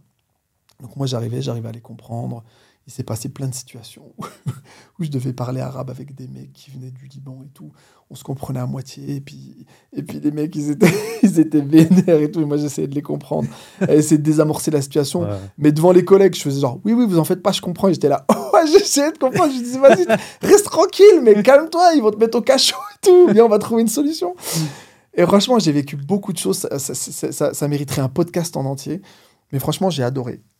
Et, et là, Ce serait quoi, du, du coup, on va dire, euh, certaines anecdotes qui t'ont marqué dans. Que ce soit, ben, j'aimerais bien qu'on revienne un petit peu en arrière. Parce que finalement, tu, toi, tu voulais travailler un peu avec les personnes euh, qui avaient des handicaps, comme toi, peut-être pour les aider. Finalement, tu as dévié quand même. Tu es parti vers les personnes qui font du burn-out. ouais, euh, mais le handicap, il n'est pas que physique. Ouais, hein. ouais, tu sais, sais. quand, t'es- quand, t'es- quand psychologiquement, t'es pas bien, ça devient un handicap. Ah ouais, clairement, c'est vrai. Euh, du coup, tu t'es occupé de personnes qui ont fait des burn-out. Du coup, après, tu es allé en prison, enfin, euh, Au milieu carcéral. ouais. en milieu carcéral. Ce serait quoi, les, on va dire, des, des anecdotes qui t'ont un peu marqué, que ce soit dans les personnes qui ont fait des burn-out ou si, si on peut le dire, je sais même pas, et des personnes. euh, Dans les euh, personnes qui ont fait du burn-out, en fait, ils avaient besoin euh, qu'on arrête de les voir comme des malades. Et moi, je les ai toujours considérés comme des gens qui avaient juste besoin euh, de reprendre goût à la vie. Hmm. Euh, donc du coup, moi, euh, j'a- j'ai- beaucoup fait en fait de taquiner, ce que faisait le Dr Patch, Hmm. de taquiner les gens sur leurs faiblesses, mais de façon très drôle, tu vois, Ouais, ouais. et de les faire rire sur leurs failles en leur disant mais tu te rends compte sur quoi tu butes? Hmm. Tu te rends compte que tu sais plus faire une soupe? Ouais. Et là là, tu te rends compte jusqu'où c'est allé? Qu'est-ce qui se passe, tu vois? Et, et je les faisais pendant qu'on faisait la soupe. Comment ça se fait que tu n'arrives plus à combiner ça? Ouais, mais c'est parce que je suis pollué et tout. Je dis ok. Et après, j'ai appris beaucoup de techniques sur le mindfulness. Tu vois, par exemple, je les faisais, euh, je leur faisais faire des. euh, J'avais ramené ça, je leur faisais faire. euh, je, leur, je leur demandais de prendre un carré de chocolat Mhm. et de le mettre dans leur bouche. Et en même temps qu'on cuisinait, de me décrire ce qu'ils ressentaient. Ah. Donc en fait, ils étaient concentrés sur ce qu'ils sur ce qu'ils mangeaient et en même temps, Hmm, ah ouais, ce chocolat, il est un peu comme ci, comme ça. Puis en même temps, ils refaisaient les gestes. Et en fait, j'avais réussi à court-circuiter le fait que euh, ils pensaient beaucoup à leurs problèmes, à tout ce qui faisait qu'ils étaient des gens mauvais ou qu'ils n'y arrivaient pas. Mm. Ils arrêtaient d'y penser. Et ils faisaient quelque chose simple, et je, leur avais, je les avais bien cadrés, donc ils faisaient quelque chose où qu'ils aboutissaient, et en plus c'était bon. Et en même temps, ils se concentraient sur ce qu'ils mangeaient. Donc j'avais, court-circuité en fait leur cerveau, leur, leur, leur, leur, leur, euh, leur pensée primaire, Mm. pour qu'ils restent concentrés sur le ici et maintenant. C'est ça qui est compliqué avec les, patients qui, ont des, des troubles psychiques. C'est qu'ils ont beaucoup de mal à se recentrer sur eux-mêmes, à se recentrer sur le moment, à rester là. Ils sont toujours parasités par des pensées. Oh, ouais, j'ai pas fait ça. Oh, j'aurais dû. Non, oh, lui, il m'a fait ci. Non, reste là. Ouais. Reste là, occupe-toi de toi, ressens tes émotions. J'avais aussi fait une formation sur le mindfulness, sur le- la, la conscientisation de soi. Donc, euh, c'était de. de, de- j'ai beaucoup, moi, je travaillais beaucoup avec la nourriture, de leur faire manger des choses, et de leur dire allez, concentre-toi et essaie, avec la respiration, de les garder les garder ici et qu'ils comprennent ce qui se passe dans leur corps. Hmm. Ça a, beaucoup, ça a beaucoup fonctionné. C'est une des techniques de méditation, je crois. Aussi, De goûter bien sûr, essayer de vraiment bien analyser ce que tu es en train de faire. et de ressentir. Principal problème, dépression, anxiété, c'est ça. Soit tu vis dans le passé, soit dans le futur, jamais au présent. Voilà. Et c'est très, très, très dur. hein, quand tu as un trouble psychologique comme ça, euh, bah, de profiter du présent, tout simplement. Bien sûr, t'es parasité. Mm. Et, euh, et après, en milieu carcéral, bah, il y, a eu, euh, y a eu plein de... Bah, Celle-là, par exemple, quand je... il y en avait un qui m'avait beaucoup touché. Alors, c'est Monsieur Condé, il s'appelle, mais c'est pas son vrai nom. Euh, le mec avait quand même... Afrique du Sud, avait vu ses parents assassinés devant lui, avait quitté l'Afrique du Sud un peu en catastrophe. Et il avait traversé toute l'Afrique du nord au sud jusqu'à l'Algérie à pied. Et il avait marché. Il est arrivé. Et dans tous les pays où il s'est arrêté, il a réussi à trouver des petits jobs pour essayer de continuer, continuer, passer les passeurs et tout ça. Il a réussi à tomber en Suisse en passant par l'Italie. Il est arrivé devant moi. C'est moi qui avais fait son accueil, je me souviens. Il avait été incarcéré comme ça parce qu'en situation illégale. Il arrive. Dès que tu arrives en prison, tu passes devant moi. Entretien psychologique pour voir s'il n'y a pas un risque suicidaire. Euh, Comment tu fais pour faire un entretien psychologique euh, Eh T'avais- ben, T'as bah, t'as suivi des formations ou- ouais, Parce que bah, c'est compliqué quand même. Moi, j'en avais déjà fait beaucoup. Et oui, tu fais des formations continues euh, pour, Ouais. pour, pour, pour, pour savoir aller chercher l'information. Et j'avais un, un médecin qui s'appelle Dr Ben Barré qui m'a beaucoup appris. J'ai fait beaucoup de psychothérapie en co- co- co-thérapie avec lui où j'ai regardé comment il faisait et vraiment d'aller chercher l'information et de permettre aux gens de s'exprimer avec toutes les techniques d'écoute, avec l'écoute active, avec la répétition, avec euh, la projection, la, la reformulation. Il y a beaucoup de techniques qui te permettent que la personne se sente écoutée et qu'elle se livre petit à petit pour que tu ailles chercher au plus profond. Et là, M. Condé, je le reçois, il s'assoit, et, euh, et là, on discute, donc je le fais verbaliser sur son histoire. Et, là, euh, il me raconte son histoire et je suis vraiment très ému, très ému de tout ce qu'il a vécu, des maltraitances qu'il a eues en traversant. Il m'a dit le meilleur pays où je me suis senti, c'était l'Algérie, ça m'a fait plaisir, tu vois. Il m'a dit voilà, j'ai pu travailler et tout ça, j'ai pu vraiment me refaire là-bas. Et donc je fais l'entretien psychologique, ok, je vois qu'il n'y a pas de risque suicidaire, il, a assez- il, comprend où il est. Et là, je fais quand même l'entretien physique, donc je prends ses paramètres et tout ça, je regarde physiquement, et je vois que quand il marche, il marche euh, sur le flanc de ses pieds, comme ça. Hmm. Je regarde, je me suis Condé, vous avez bien le pied et tout. Euh, en plus, c'était en anglais. hein. c'était en anglais le- l'entretien, donc... euh, donc, euh, en- en- c'est- je parle un anglais, mais pas un anglais ouf, mais quand même un anglais où on se comprend. You have a problem with your feet Yeah, I have a pain headache, comme ça. Et, et du coup, là, je lui dis, attends, enlevez vos chaussures. Il enlève ses chaussures, mec. Des pieds explosé. Vraiment. Et là, je lui demande, je lui dis, mais vos pieds Il me dit, bah oui, mais j'ai marché pieds nus. Il y a des fois, je marchais pieds nus pendant, tout- pendant des kilomètres et des kilomètres. Il me dit, voilà l'état de mes pieds. Du coup, j'appelle le médecin, je dis, écoute, il faut qu'on fasse quelque chose. Et, et là, pendant trois mois, je me suis occupé de rétablir ses pieds parce que je savais qu'il était là trois mois qu'il allait être libéré. Il fallait absolument qu'en ressortant, il puisse euh, retrouver l'usage Mm. de ses pieds parce que il pouvait, ça- ça- c'était horrible. Mm.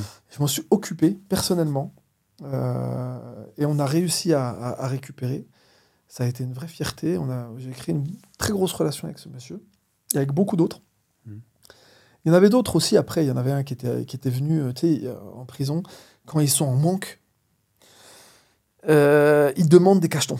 Et en fait, euh, les, les, les matons, euh, eux, ils s'en foutent. C'était- ils ferment la cellule, c'est bon, casse pas les pieds, arrête de faire chier, t'auras pas de médicaments, on n'est pas, on n'est pas des dealers, quoi. Mm. Donc, en fait, ce qu'ils faisaient, ils s'automutilaient. Ils prenaient des rasoirs, tac, ils se faisaient des automutilations pour se faire saigner. Du coup, ils appelaient, le, ils appelaient les, les matons en disant Je suis en sang, regarde et tout. Donc, du coup, ils nous appelaient, là, en astreinte. Mm. Là, moi, je reçois un coup de fil à 3 h du mat. Il me dit Ouais, il y a une tentative de suicide. Là, moi, je dis Ok, c'est bon, j'arrive. Je prends la voiture, j'arrive. Mais c'était coupé. C'était un rebeu. Euh, c'était un Algérien qui disait qu'il avait euh, 18 ans alors qu'il en avait au moins 36. les âges, fallait que les deviner quoi. Et, euh, et du coup, il me dit ouais, je me suis coupé. Il me parle en rebeu, mais il parle un rebeu, tu sais, les rebeux qui sont pas allés à l'école, donc c'est vraiment des dialectes, c'est compliqué. En plus, s'il venait de, vers le Sahara, c'est encore d'autres dialectes. Et j'essayais de le comprendre. Je Vas-y, euh, vas-y, qu'est-ce qui se passe? Vas-y, on va essayer de voir et tout. Et en fait, je comprends que le mec, il veut qu'une chose. Il veut du Rivotril. Le Rivotril, c'est un, un psychotique que tu prends comme ça qui te défonce. Hmm. En fait, je dis, mais je peux pas te donner ça, mec. Je veux du Rivotril et tout. Donc, j'appelle le médecin de garde. Je dis, le médecin, regarde ce qui se passe. Alors, du coup, on lui donne des anxiolytiques à un autre et tout. Pour essayer de le. de le- de- En fait, il voulait se shooter. Et, euh, et, et là où j'ai compris qu'il y avait. Ça m'avait beaucoup touché. Je me dis, mais en fait, il y a beaucoup de gars, euh, beaucoup de, de personnes comme ça qui sont en milieu carcéral, qui sont euh, dépendants au cacheton et tout ça. Déjà à l'extérieur, c'est tout un écosystème, euh, pas un écosystème, c'est tout un, un monde dans lequel ils vivent où en fait ils, ils vendent de la drogue pour se racheter une autre drogue pour eux, tu vois. Et que j'ai vu beaucoup de, de jeunes hein, qui avaient mon âge à ce moment-là et qui étaient en une détresse euh, incroyable et qui n'avaient aucune perspective sur l'avenir. Mm. Ça, c'était très très dur pour moi de me dire, mais les pauvres, j'arrivais pas à voir leur issue. Ouais. Tu vois, ils étaient dans un système cyclique où ils sortaient, ils rentraient, ils sortaient, ils rentraient, ils sortaient, ils rentraient. Et toi, d'être confronté à la souffrance comme ça tout le temps, euh, depuis pas mal de temps, depuis l'école euh, d'infirmier, ça va? Mentalement, ça t'a pas. Moi, je l'ai toujours absorbé. Tu sais, moi, j'ai une capacité, euh, et c'est ça que j'aimais bien dans le métier d'infirmier, c'est que je sortais de la, en, tant- en tant qu'infirmier, je posais ma blouse, c'était terminé. Ouais, je moi, prenais ma vie. Je disais toujours à mon ex, mais comment tu fais quoi? Moi, j'ai toujours admiré les gens qui font ces métiers-là. Je me dis, mais comment, comment ils font? Ils sont confrontés à la mort, ils sont confrontés Tu- à la maladie tout le temps. Non, mais c'est, alors des fois c'est très dur psychologiquement, donc tu as du mal à faire le, à passer le pas, mais en fait tu mets des mécanismes de défense en place Ouais. qui font que, que en fait tu arrives à faire une scission entre ta vie perso et ta vie privée. Des fois tu n'y arrives pas, donc tu mélanges tout. C'est là que ça devient compliqué. Il y a beaucoup, il y a beaucoup de divorces hein, dans le métier d'infirmier, hein, si tu regardes les statistiques, Ouais. parce que tu ramènes beaucoup de ce que tu vis. C'était de, de, de ramasser la détresse des gens. Tu peux pas en sortir indemne. Tu vois Clairement. c'est pour ça que C'est pour la, la- la durée de vie d'un infirmier, c'est entre 5 et 7 ans. hein. Et soit il change régulièrement de service pour voir autre chose et pour se recréer, ou d'un coup il est en psychiatrie. C'est ça le, le qui est génial aussi en tant qu'infirmier. Tu fais de la psychiatrie, après tu fais de, de la neuro, après tu fais des soins y, après tu fais de la gériatrie. Tu vois, tu changes de- de- d'écosystème. C'est des patients différents et des problèmes différents. Mm. Tu vois, quand en, en- dans des services, c'est des patients qui viennent, ils restent 3, 5 jours, une semaine, 15 jours max. Tu vois, donc euh, le lien qui se fait, après hop, tu, tu te coupes et tout ça. Quand tu es en, en, en, en- en soins palliatifs, là, c'est plus compliqué. C'est des gens qui sont en fin de vie que tu accompagnes jusqu'à la mort. Donc, tu vois, tu dois faire le deuil aussi, parce que même si c'est pas ta famille, tu fais le deuil d'un Ouais, patient qui meurt. Clairement. Donc, ça, c'est compliqué, mais tu apprends à gérer toutes ces émotions. Et c'est ça que j'aimais beaucoup dans le métier de salarié ou d'infirmier, c'est que quand tu sors, tu poses ta blouse, tu reprends ta vie. Et après, tu reprends cette vie. Tu un peu, un peu schizophrène, gros. c'est un peu, Ouais, un peu ça, tu vois. Mm. Et ce qui est compliqué en tant qu'entrepreneur, c'est qu'en fait, tu ne peux pas. Moi, si je pose mon métier de papépi, je peux pas. Je suis déjà ma femme. Sinon, je, je dis quoi à ma femme Écoute, salut, on se revoit demain. Non, on a des gosses ensemble et on vit dans la même maison, tu vois. Et en plus, tu sais que si ta boîte, tu la fais pas avancer, alors c'est toi le moteur de ta boîte. Donc, c'est toi qui fais avancer tout le monde. Ouais. Donc euh, ça, c'était compliqué. Donc euh, j'ai vécu tout ça euh, en, en- en- milieu carcéral. Et après, surtout, à- au bout de la première année, Didier il me dit, vas-y, tu, tu veux quoi comme, comme spécialité Je lui dis, écoute, je veux faire de l'analyse comportementale. Pour aller plus loin encore dans le métier, pour, euh, pour comprendre encore mieux les gens, savoir analyser autant leur comportement, ce qu'ils disent, pour aller vraiment plus loin dans la psyché. Il me dit, vas-y, go. Il me paye une formation. Elle coûtait hyper cher. Il me dit, vas-y, go. Je fais, une, je fais cette formation et là, franchement, euh, je découvre une manière de, de comprendre les autres encore plus poussée. Et moi qui aime l'humain, moi j'aime les gens. Mm. Tu vois, tu as vu, quand on s'est rencontrés, très rapidement on a fait un lien, j'ai parlé très simplement comme si on était potes, je ne me suis pas pris pour quelqu'un d'autre. Mmh, Tu vois? Donc euh, c'était très simple, c'est très simple de faire un lien avec moi. C'est aussi très simple de le casser. Si tu me respectes pas et que tu me fais des crasses, moi par contre je coupe clair parce que je ne peux pas prendre des gens qui me polluent, euh, qui polluent mon environnement. Du coup là j'apprends et là je me spécialise. Donc je deviens euh, parmi les sept infirmiers spécialisés en analyse comportementale et qui fait aussi euh, des psychothérapies pour évaluer le risque de récidive chez les détenus. Euh, donc je fais des rapports directement avec les juges. Donc je commence à sortir un peu du soin et je travaille beaucoup plus avec les avocats et les juges pour, euh, donner euh, des, des, euh, tableaux de personnalité. Euh, et là, par contre, on commence à me mettre des détenus au level, mec. Ça veut Ouais, dire que pour parler avec moi et pour faire des soins avec moi, il fallait une limite que tu aies tué quelqu'un. tu vois. Mm. Donc là, on commence à partir dans des levels. En Suisse, mec, euh, quand tu commences à avoir un, un mec qui vient devant toi, il est là pour meurtre, il a tué qui? Son grand-père, il l'a poussé dans les escaliers parce qu'il voulait, euh, il voulait avoir accès à, à l'héritage plus vite. quoi. Et en plus, il a fait ça avec sa mère. Et en fait, c'est sa mère qui lui a monté la tête, euh, environnement toxique familial. Tu étais là, waouh, le mec, il a 27 ans, il est devant toi, tu te racontes ça, t'es waouh. Un- d'autres. c'est- Après, il y en a un autre que j'ai dû soigner. euh, il, il est, re- il est sorti dans la presse de partout. hein. Il avait, euh, on avait une collègue qui était assistante sociale. euh, il était sorti en, en activité thérapeutique avec elle, euh, parce que là-bas en Suisse, c'est très ouvert. Activité thérapeutique pour réinsertion, c'est très développé, Mm. comme au Canada. Et, euh, et du coup, bah, pendant la sortie thérapeutique, il avait euh, tout manigancé. Et il a réussi à s'échapper, à la prendre en otage. Et en fait, euh, au lieu juste de l'attacher et de se barrer, il a eu une pulsion meurtrière, et il l'a égorgé. Ah, Il l'a saigné de son sang, il l'a attaché à un arbre, il l'a égorgé. ça, je sais pas si je vais pouvoir le mettre. Ah bah, ça, c'est toi qui vois, mais il l'a égorgé et euh, il s'est sauvé. Du coup, on a appris tout ça. Nous, c'était c'était un grand drame en Suisse, ça a parlé de partout. Euh, et, et du coup, ce détenu, moi, j'ai dû le soigner derrière. J'ai dû, on a dû faire le- des soins de psychothérapie et tout ça. C'était chaud, hein, c'était chaud parce qu'il était, il était en QHS et tout. C'est un truc de ouf. Il y en a plein. J'ai soigné des pédophiles. C'était. euh, et quand, quand ils te parlent de leur. euh, en fait, quand tu es infirmier euh, dans ces levels-là, en fait, tu dois demander aux détenus de te parler de leurs crimes. Ouais. Et souvent, les psychopathes, les sociopathes ou euh, les pédophiles, ils vont te parler de leurs crimes, mais ils vont en parler ça avec délectation. Toi, tu dois Ouais. pas rentrer dans ce jeu-là. Mm, Donc, mm, ils vont te mm. parler de leurs crimes et tu vas sentir un espèce de plaisir. C'est très compliqué d'écouter ça et euh, d'aller les faire élaborer autour de- derrière tout ça. Donc ça, c'était un métier où je suis pas, je suis pas sorti indemne. Je- je- tu vois, c'est, c'est, c'est, c'est- ça, ça, ça travaille beaucoup. Mais après, tu apprends à prendre de la distance. Euh, franchement, il y a eu des histoires de ouf. Ça me fait penser, il y a une série Netflix sur ça. Euh, je sais plus comment elle s'appelle. euh, c'est une série hein, en plusieurs saisons où justement, c'est des experts, des psychologues qui vont voir les plus grands meurtriers. euh. c'est une histoire vraie en fait. Enfin, c'est basé sur une histoire vraie. Et ils vont interviewer, enfin, ils vont analyser enfin, une les plus grands meurtriers, etc. C'est. Ah ouais, non, mais C'est c'est, dur, hein, c'est dur à entendre. Ouais. Bon, voilà, bah, après, tu vois, je fais mon bonhomme de chemin, j'acquiers, j'acquiers toutes ces compétences et tout. Puis euh, là, le, le- le coup de fil qui a changé ma vie, c'est, euh, c'est, euh, c'est le professeur de, de Fatia qui m'appelle et, et qui me demande si je peux venir faire un cours à l'école d'infirmière où elle était, à Lille.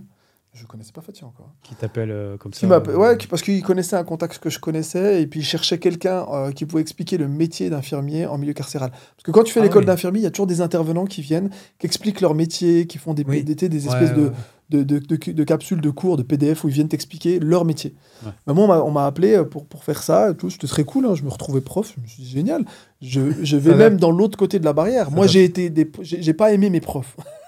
je me suis dit, il y en a certains que j'ai bien aimés parce qu'ils étaient cool et tout. Je me suis dit, c'est à ça que je voudrais ressembler. Ah, Là, j'étais moi, c'était moi le, le référent pédagogique. ça a dû te faire bizarre, non quand Ah, même mais j'étais. Passer de l'autre Ah, côté. mon pote, j'étais une fier, fierté, je me suis bien habillé et tout. Je suis arrivé, ah, que j'avais préparé un PDF au cordeau, mec. J'avais tout préparé. Je me suis dit, je vais leur parler de ça, ça, ça, ça. Je vais même faire des espèces de jeux de rôle. Je rentre dans l'amphi, mec. Je vois ma femme là où t'es, toi. Hmm. Bon, elle était plus sexy que toi, mec. Hmm. Mais je la vois. Ah, elle était au Et premier rang, là, il se passe un truc incroyable. Ouais. Vraiment, je la vois, il se passe quelque chose en moi. Jamais j'avais ressenti ça. Donc en fait, tu arrives dans son amphithéâtre, elle, elle est encore étudiante, et toi, Ouais, tu, toi donc- tu, tu donnes euh, un, pas un cours. Moi, je donne un cours et je la vois, et physiquement, je la vois. Je fais waouh. Fais waouh, merde, je vais passer pour le pervers qui va voir les profs. les étudiants. Parce le prof que- qui va voir ses étudiants. Je fais merde. Parce que j'avais vu aussi euh, qu'elle aussi t'avais remarqué. même. En fait, je suis allé la voir à la pause après. À la pause de Ouais, 10 ouais. je me dis, faut pas que je rate ça parce que tu sais, tu les vois qu'une fois. Je dis, putain, je vais la voir. Je la cherche et tout. Tac, Je la vois. Ouais.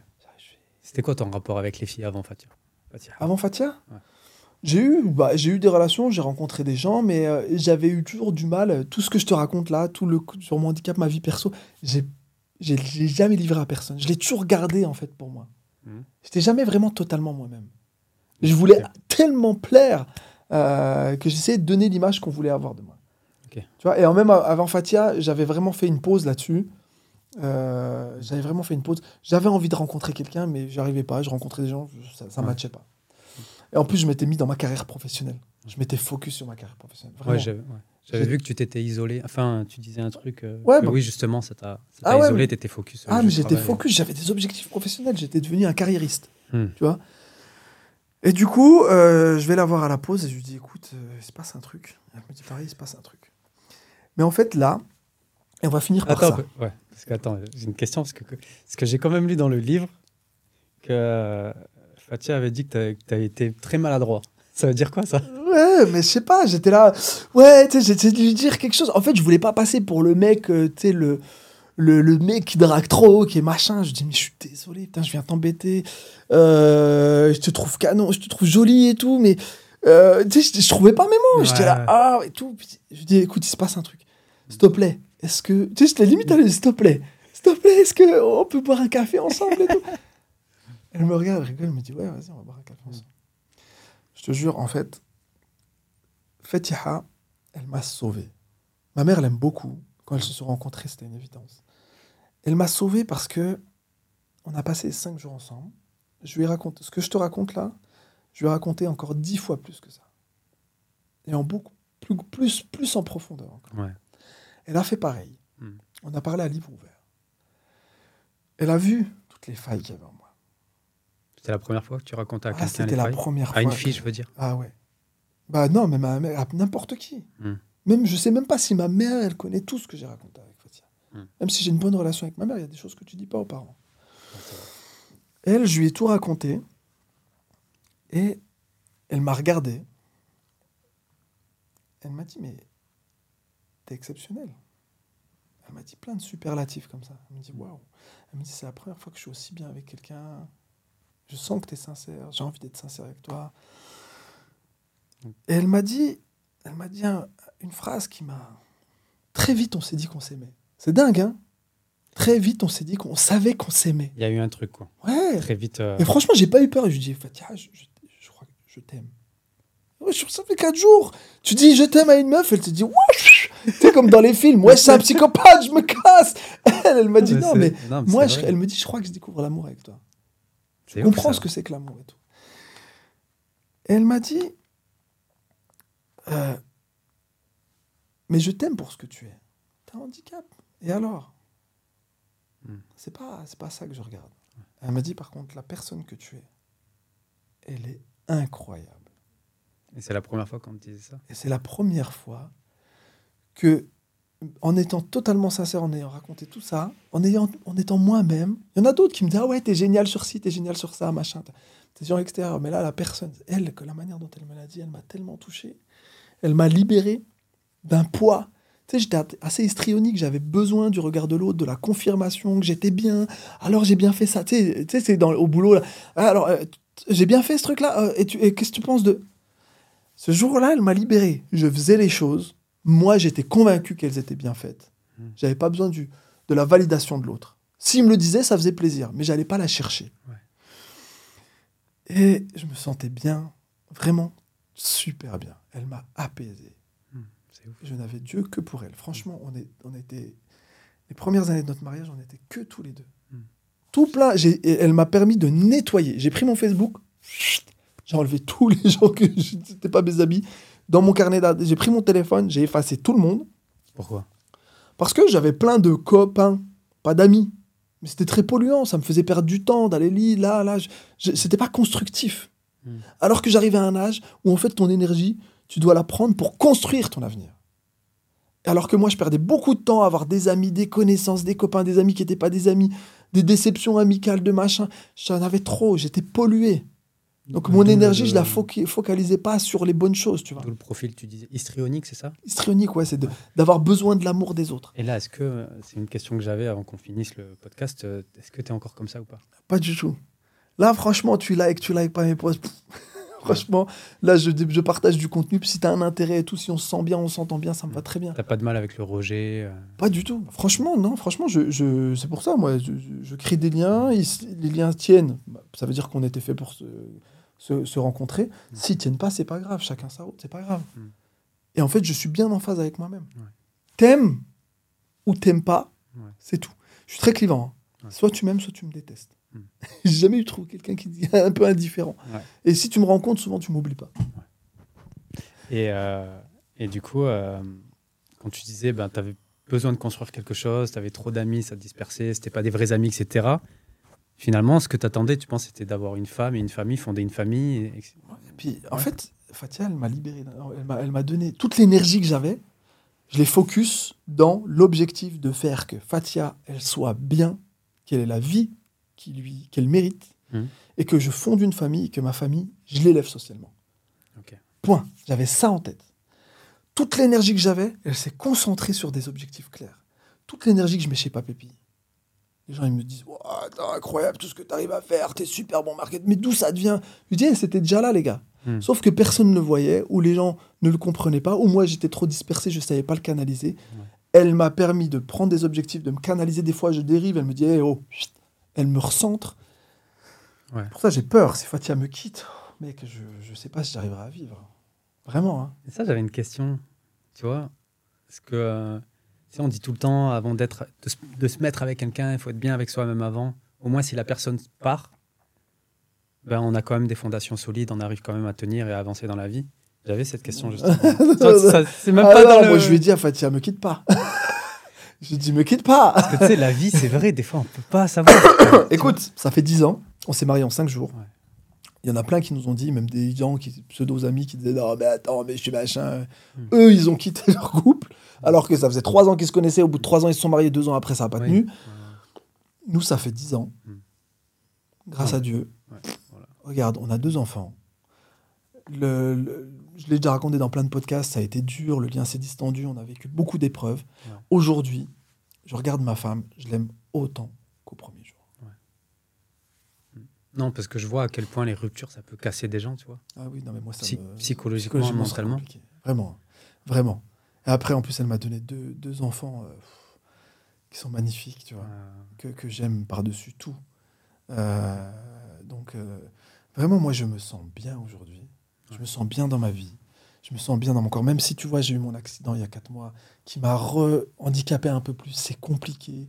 Là, j'ai des douleurs qui sont revenues. C'était quoi comme accident? Je suis tombé dans les escaliers euh, chez moi. J'ai eu une fracture du fémur. Ça s'est bloqué dans les escaliers. Je me suis retrouvé en fauteuil roulant pendant deux mois. Ça a été. J'ai fait une dépression post-traumatique il y a, il y a, il y a cinq mois en mai. Euh, C'était compliqué. Personne l'a vu. Euh, mais en même temps que j'étais dans mon fauteuil roulant, j'ai lancé une boîte. Parce que j'étais bloqué chez moi avec des potes. On a eu l'idée de. j'ai créé une boîte en intelligence artificielle. Et après, j'ai créé tout ce que j'ai créé, mais, mais, mais, mais je me suis retrouvé en fauteuil, je me suis retrouvé mal. Qui j'ai trouvé? Fatia Ouais. m'a porté, mes enfants m'ont porté. Ouais. Pour une fois, j'étais à la maison, j'ai pas, dû, pas été obligé de retourner à l'hôpital. Ma mère était là, ma famille était là. J'ai revu l'essentiel, parce que l'en- l'entrepreneur m'a- m'avait fait, fait perdre un peu ses priorités. Ouais, j'avais vu. J'avais un peu distendu mes liens familiaux. Et en fait, j'ai eu cet accident, ça a été un rappel. C'est quelque chose qui est arrivé, c'est pas, pas par hasard. Ouais. J'ai recliné beaucoup de choses que je faisais. Je me suis concentré sur mes quatre boîtes. J'ai aussi cliné les gens avec qui je traînais. hein. Je traînais avec beaucoup- de gens. J'ai fait cette erreur. euh, beaucoup de réseautage, beaucoup de machin. et Je me suis retrouvé dans plein de trucs. Cet accident, il m'a fait nettoyer. Je me suis dit, mais c'est quoi l'essentiel? J'ai reposé l'essentiel. J'ai reposé mes objectifs. Et C'est quoi l'essentiel du coup? L'essentiel, Ouais, pour toi. c'est ma famille, Hmm. mon bien-être psychologique, les entreprises que j'ai là aujourd'hui. J'ai des objectifs clairs, je les atteins, j'avance. Et j'ai même cliné aussi le réseau avec qui j'étais autour de moi. Les gens sur LinkedIn, il y en a certains j'ai enlevé. J'ai vu, j'ai qui était là, des entrepreneurs. J'ai vu qui était là quand je me suis blessé. Parce que quand tu as la hype, tu passes à la télé, tout le monde vient, t'es un pot de miel, tout le monde vient là euh, euh, butiner et tout. Quand je me suis blessé, j'ai regardé qui?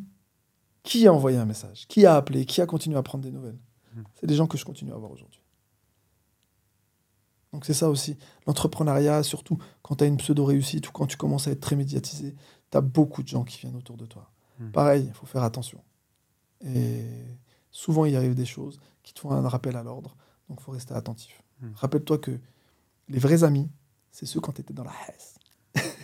c'est quand tu étais personne, ils étaient là. Mm, mm. Ouais, clair. Les autres, Bon, je crois qu'on a terminé. Crois que c'est. Un magnifique Ouais. message. Merci à toi, mon Mike, c'était un bon C'est trop bien, franchement, c'est trop cool. Et je suis sûr que ça va inspirer plein de gens. Même ma mère, je pense qu'elle va kiffer ton histoire. Elle va se reconnaître beaucoup dans tout ce que tu as dit. Comment elle s'appelle ta maman? Françoise. Françoise, tu as un fils qui est magnifique. Merci, prends soin de toi et j'espère que tu vas prendre du plaisir à écouter ce podcast. Allez, bah, salut tout le monde. Raibet, merci beaucoup. C'est trop bien. Ciao, ciao.